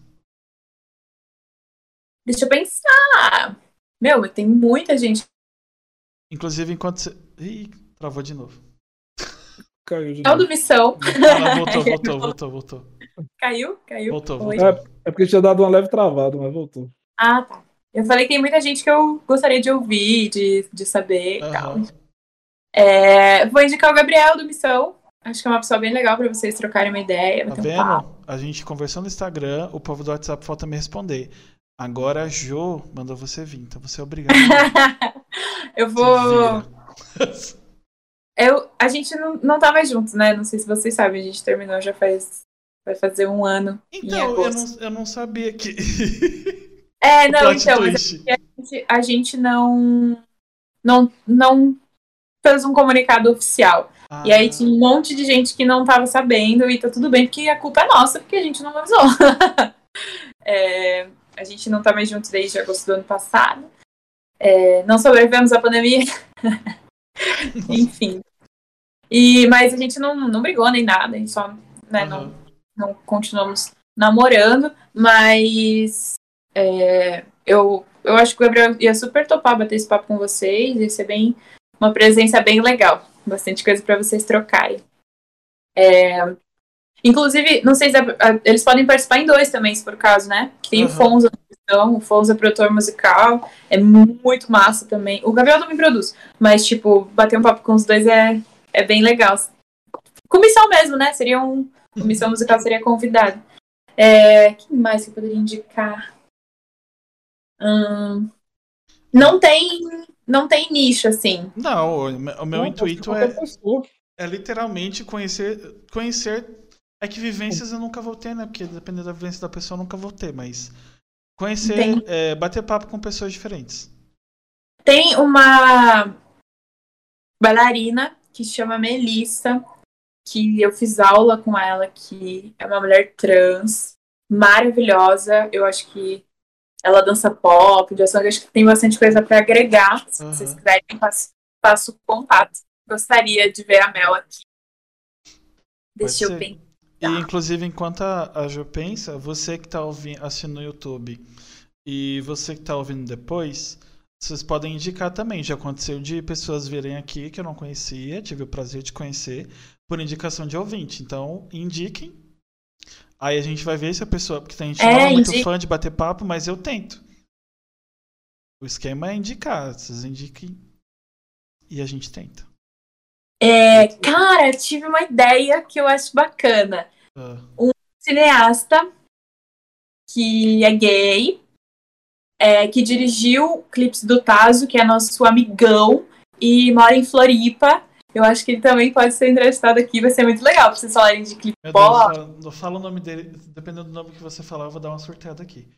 É, Não, será que você conhece? Não, acho que não. tô até me preparando psicologicamente. Não, é o Alex. ah, não, que susto. Não, Alex Siqueira. Eu achei um- que era o produtor, é, era o produtor do filme Hoje Eu Quero Voltar Sozinho, que eu amo esse filme. Ah, não, não, Nossa, se não. fosse Daniel Ele- Ribeiro, tem- eu ia dar uma surtada tão louca. Não. eu amo esse filme de trás pra frente. O Alex tem um filme que chama. Um, acho que ele é um curta, chama Feriado, que foi pra premiação também e Ah, tal. que legal. Mas ele é. é, o, Fi, o Fi fez esse, esse curto. É, mas ele é um cineasta, dirigiu os nossos clipes Queda Livre, Amanhecer e Página em Branco. Enfim, mas é, tem uma vivência bem legal Ah, aí. pra Me, me manda os contatos. Se você puder, tipo. avi- é, só dá um toque, sabe? Ó, fulano de tal vai entrar em contato com você, não sei o quê. É, porque aí quando alguém entra em contato, a pessoa pensa duas vezes antes de recusar, entendeu? Sim. É mais difícil. É tem, tem gente tem medo, porque principalmente tem corte e, e, dependendo do corte acaba viralizando de uma forma não tão boa. Mas é, não, não foi nosso caso ainda, mas pode acontecer, né? A internet é muito Vai. louca. Mas, ah, gente, é isso. É, amanhã, ó, esse papo vai estar lá 4 horas no, no canal do YouTube, o Papo Incerto Podcast. Se inscrevam, deixem o seu like, comentem lá o, o clipe que você mais gosta da, do Tazo, comentem as músicas da, da Jo, comenta, sei lá o que você quiser comentar. Como costumei, é, se, se você precisar desabafar, desabafa no comentário, depois você procura ajuda também, que também é válido. Mas se não É der no verdade. dia, estiver muito longe, não tiver como, pode comentar lá, não tem problema. É bom que agrega pra você, você desabafa, e também agrega pra gente. Deixa o seu like, seu dislike se você não gostou. Comentar, "Ah, esse moleque só fala besteira. Faz o que você quiser. Aí tem o canal de cortes também, que sai em cortes todos os dias 9, meio-dia e 3 horas, que é o Cortes Papo Incerto, também no YouTube, se inscrevam lá. Inclusive tá crescendo pra caramba, glória a Deus. Glória a Groove. É, Glória. e amanhã, 6 horas, esse papo sai em áudio no Spotify, Deezer, Amazon, iTunes, Google. Tudo que você imaginar de que a gente consegue abranger tá lá. Apple, podcast. É, na Cashwood que eu falo que é de graça, então não tem desculpa para não ouvir. Você pode ver no YouTube, você pode assistir, você pode ouvir. Faz igual eu, coloca no YouTube em algum outro lugar e vai lavar louça, entendeu? Trocar o lixo do banheiro. Faço isso. Editar alguma coisa, você faz duas coisas ao mesmo tempo. E é isso, obrigado, Jô. Obrigado, gente. E, Obrigada a vocês, é, gente, Logo, logo a pelo gente. eu tô te cortando. Não, relaxa, é o que eu costumo falar, não paro mais. Eu quero agradecer pelo convite, pelo espaço, por vocês me acompanharem também.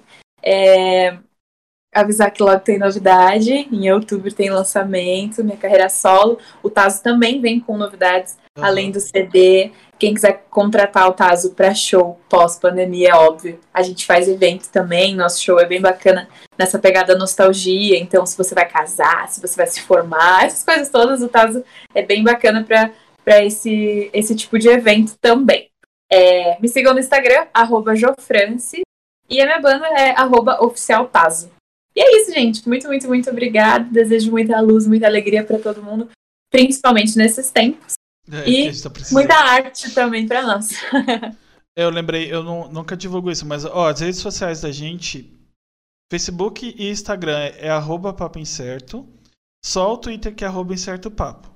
Porque tava em inglês quando eu fui fazer e eu não mudei, porque agora eu tenho um, um pouquinho de seguidor, mas tem um engajamento legal. Inclusive, a maioria das, das visualizações que a gente tem vem do Twitter, então eu não vou mudar meu arroba nem que me pague. É. Que é, Justo. vem com a, mais de 40% vem de lá. É, então é isso. Ah, inclusive, é, hoje é sexta. Segunda-feira tem episódio. Eu não lembro com quem, mas a agenda tá aí. Eu sempre É esqueço, é com o normal. Eric Veiga. Ah, é verdade! Nossa, muito foda. Youtuber. Ele, ele faz é, Ele tem um canal de React aqui no YouTube. É, eu acho que o papo vai ser muito legal. Espero também. E também estou ansioso. Então voltem aqui. É, na verdade, voltem aqui 9 horas. Na segunda-feira, porque vai ter gameplay. Vem aqui me ver passar vergonha. E é isso. obrigado, gente, que assistiu até agora. Obrigado, gente, que vai assistir amanhã. E obrigado, gente, que está ouvindo. No futuro. É. Tchau, gente. Até segunda, 9 horas da manhã. Tchau, tchau, gente. Beijo. Falou, boa noite. Este podcast faz parte do movimento LGBT Podcasters. Conheça outros podcasts através da hashtag LGBT Podcasters ou do site www.lgbtpodcasters.com.br.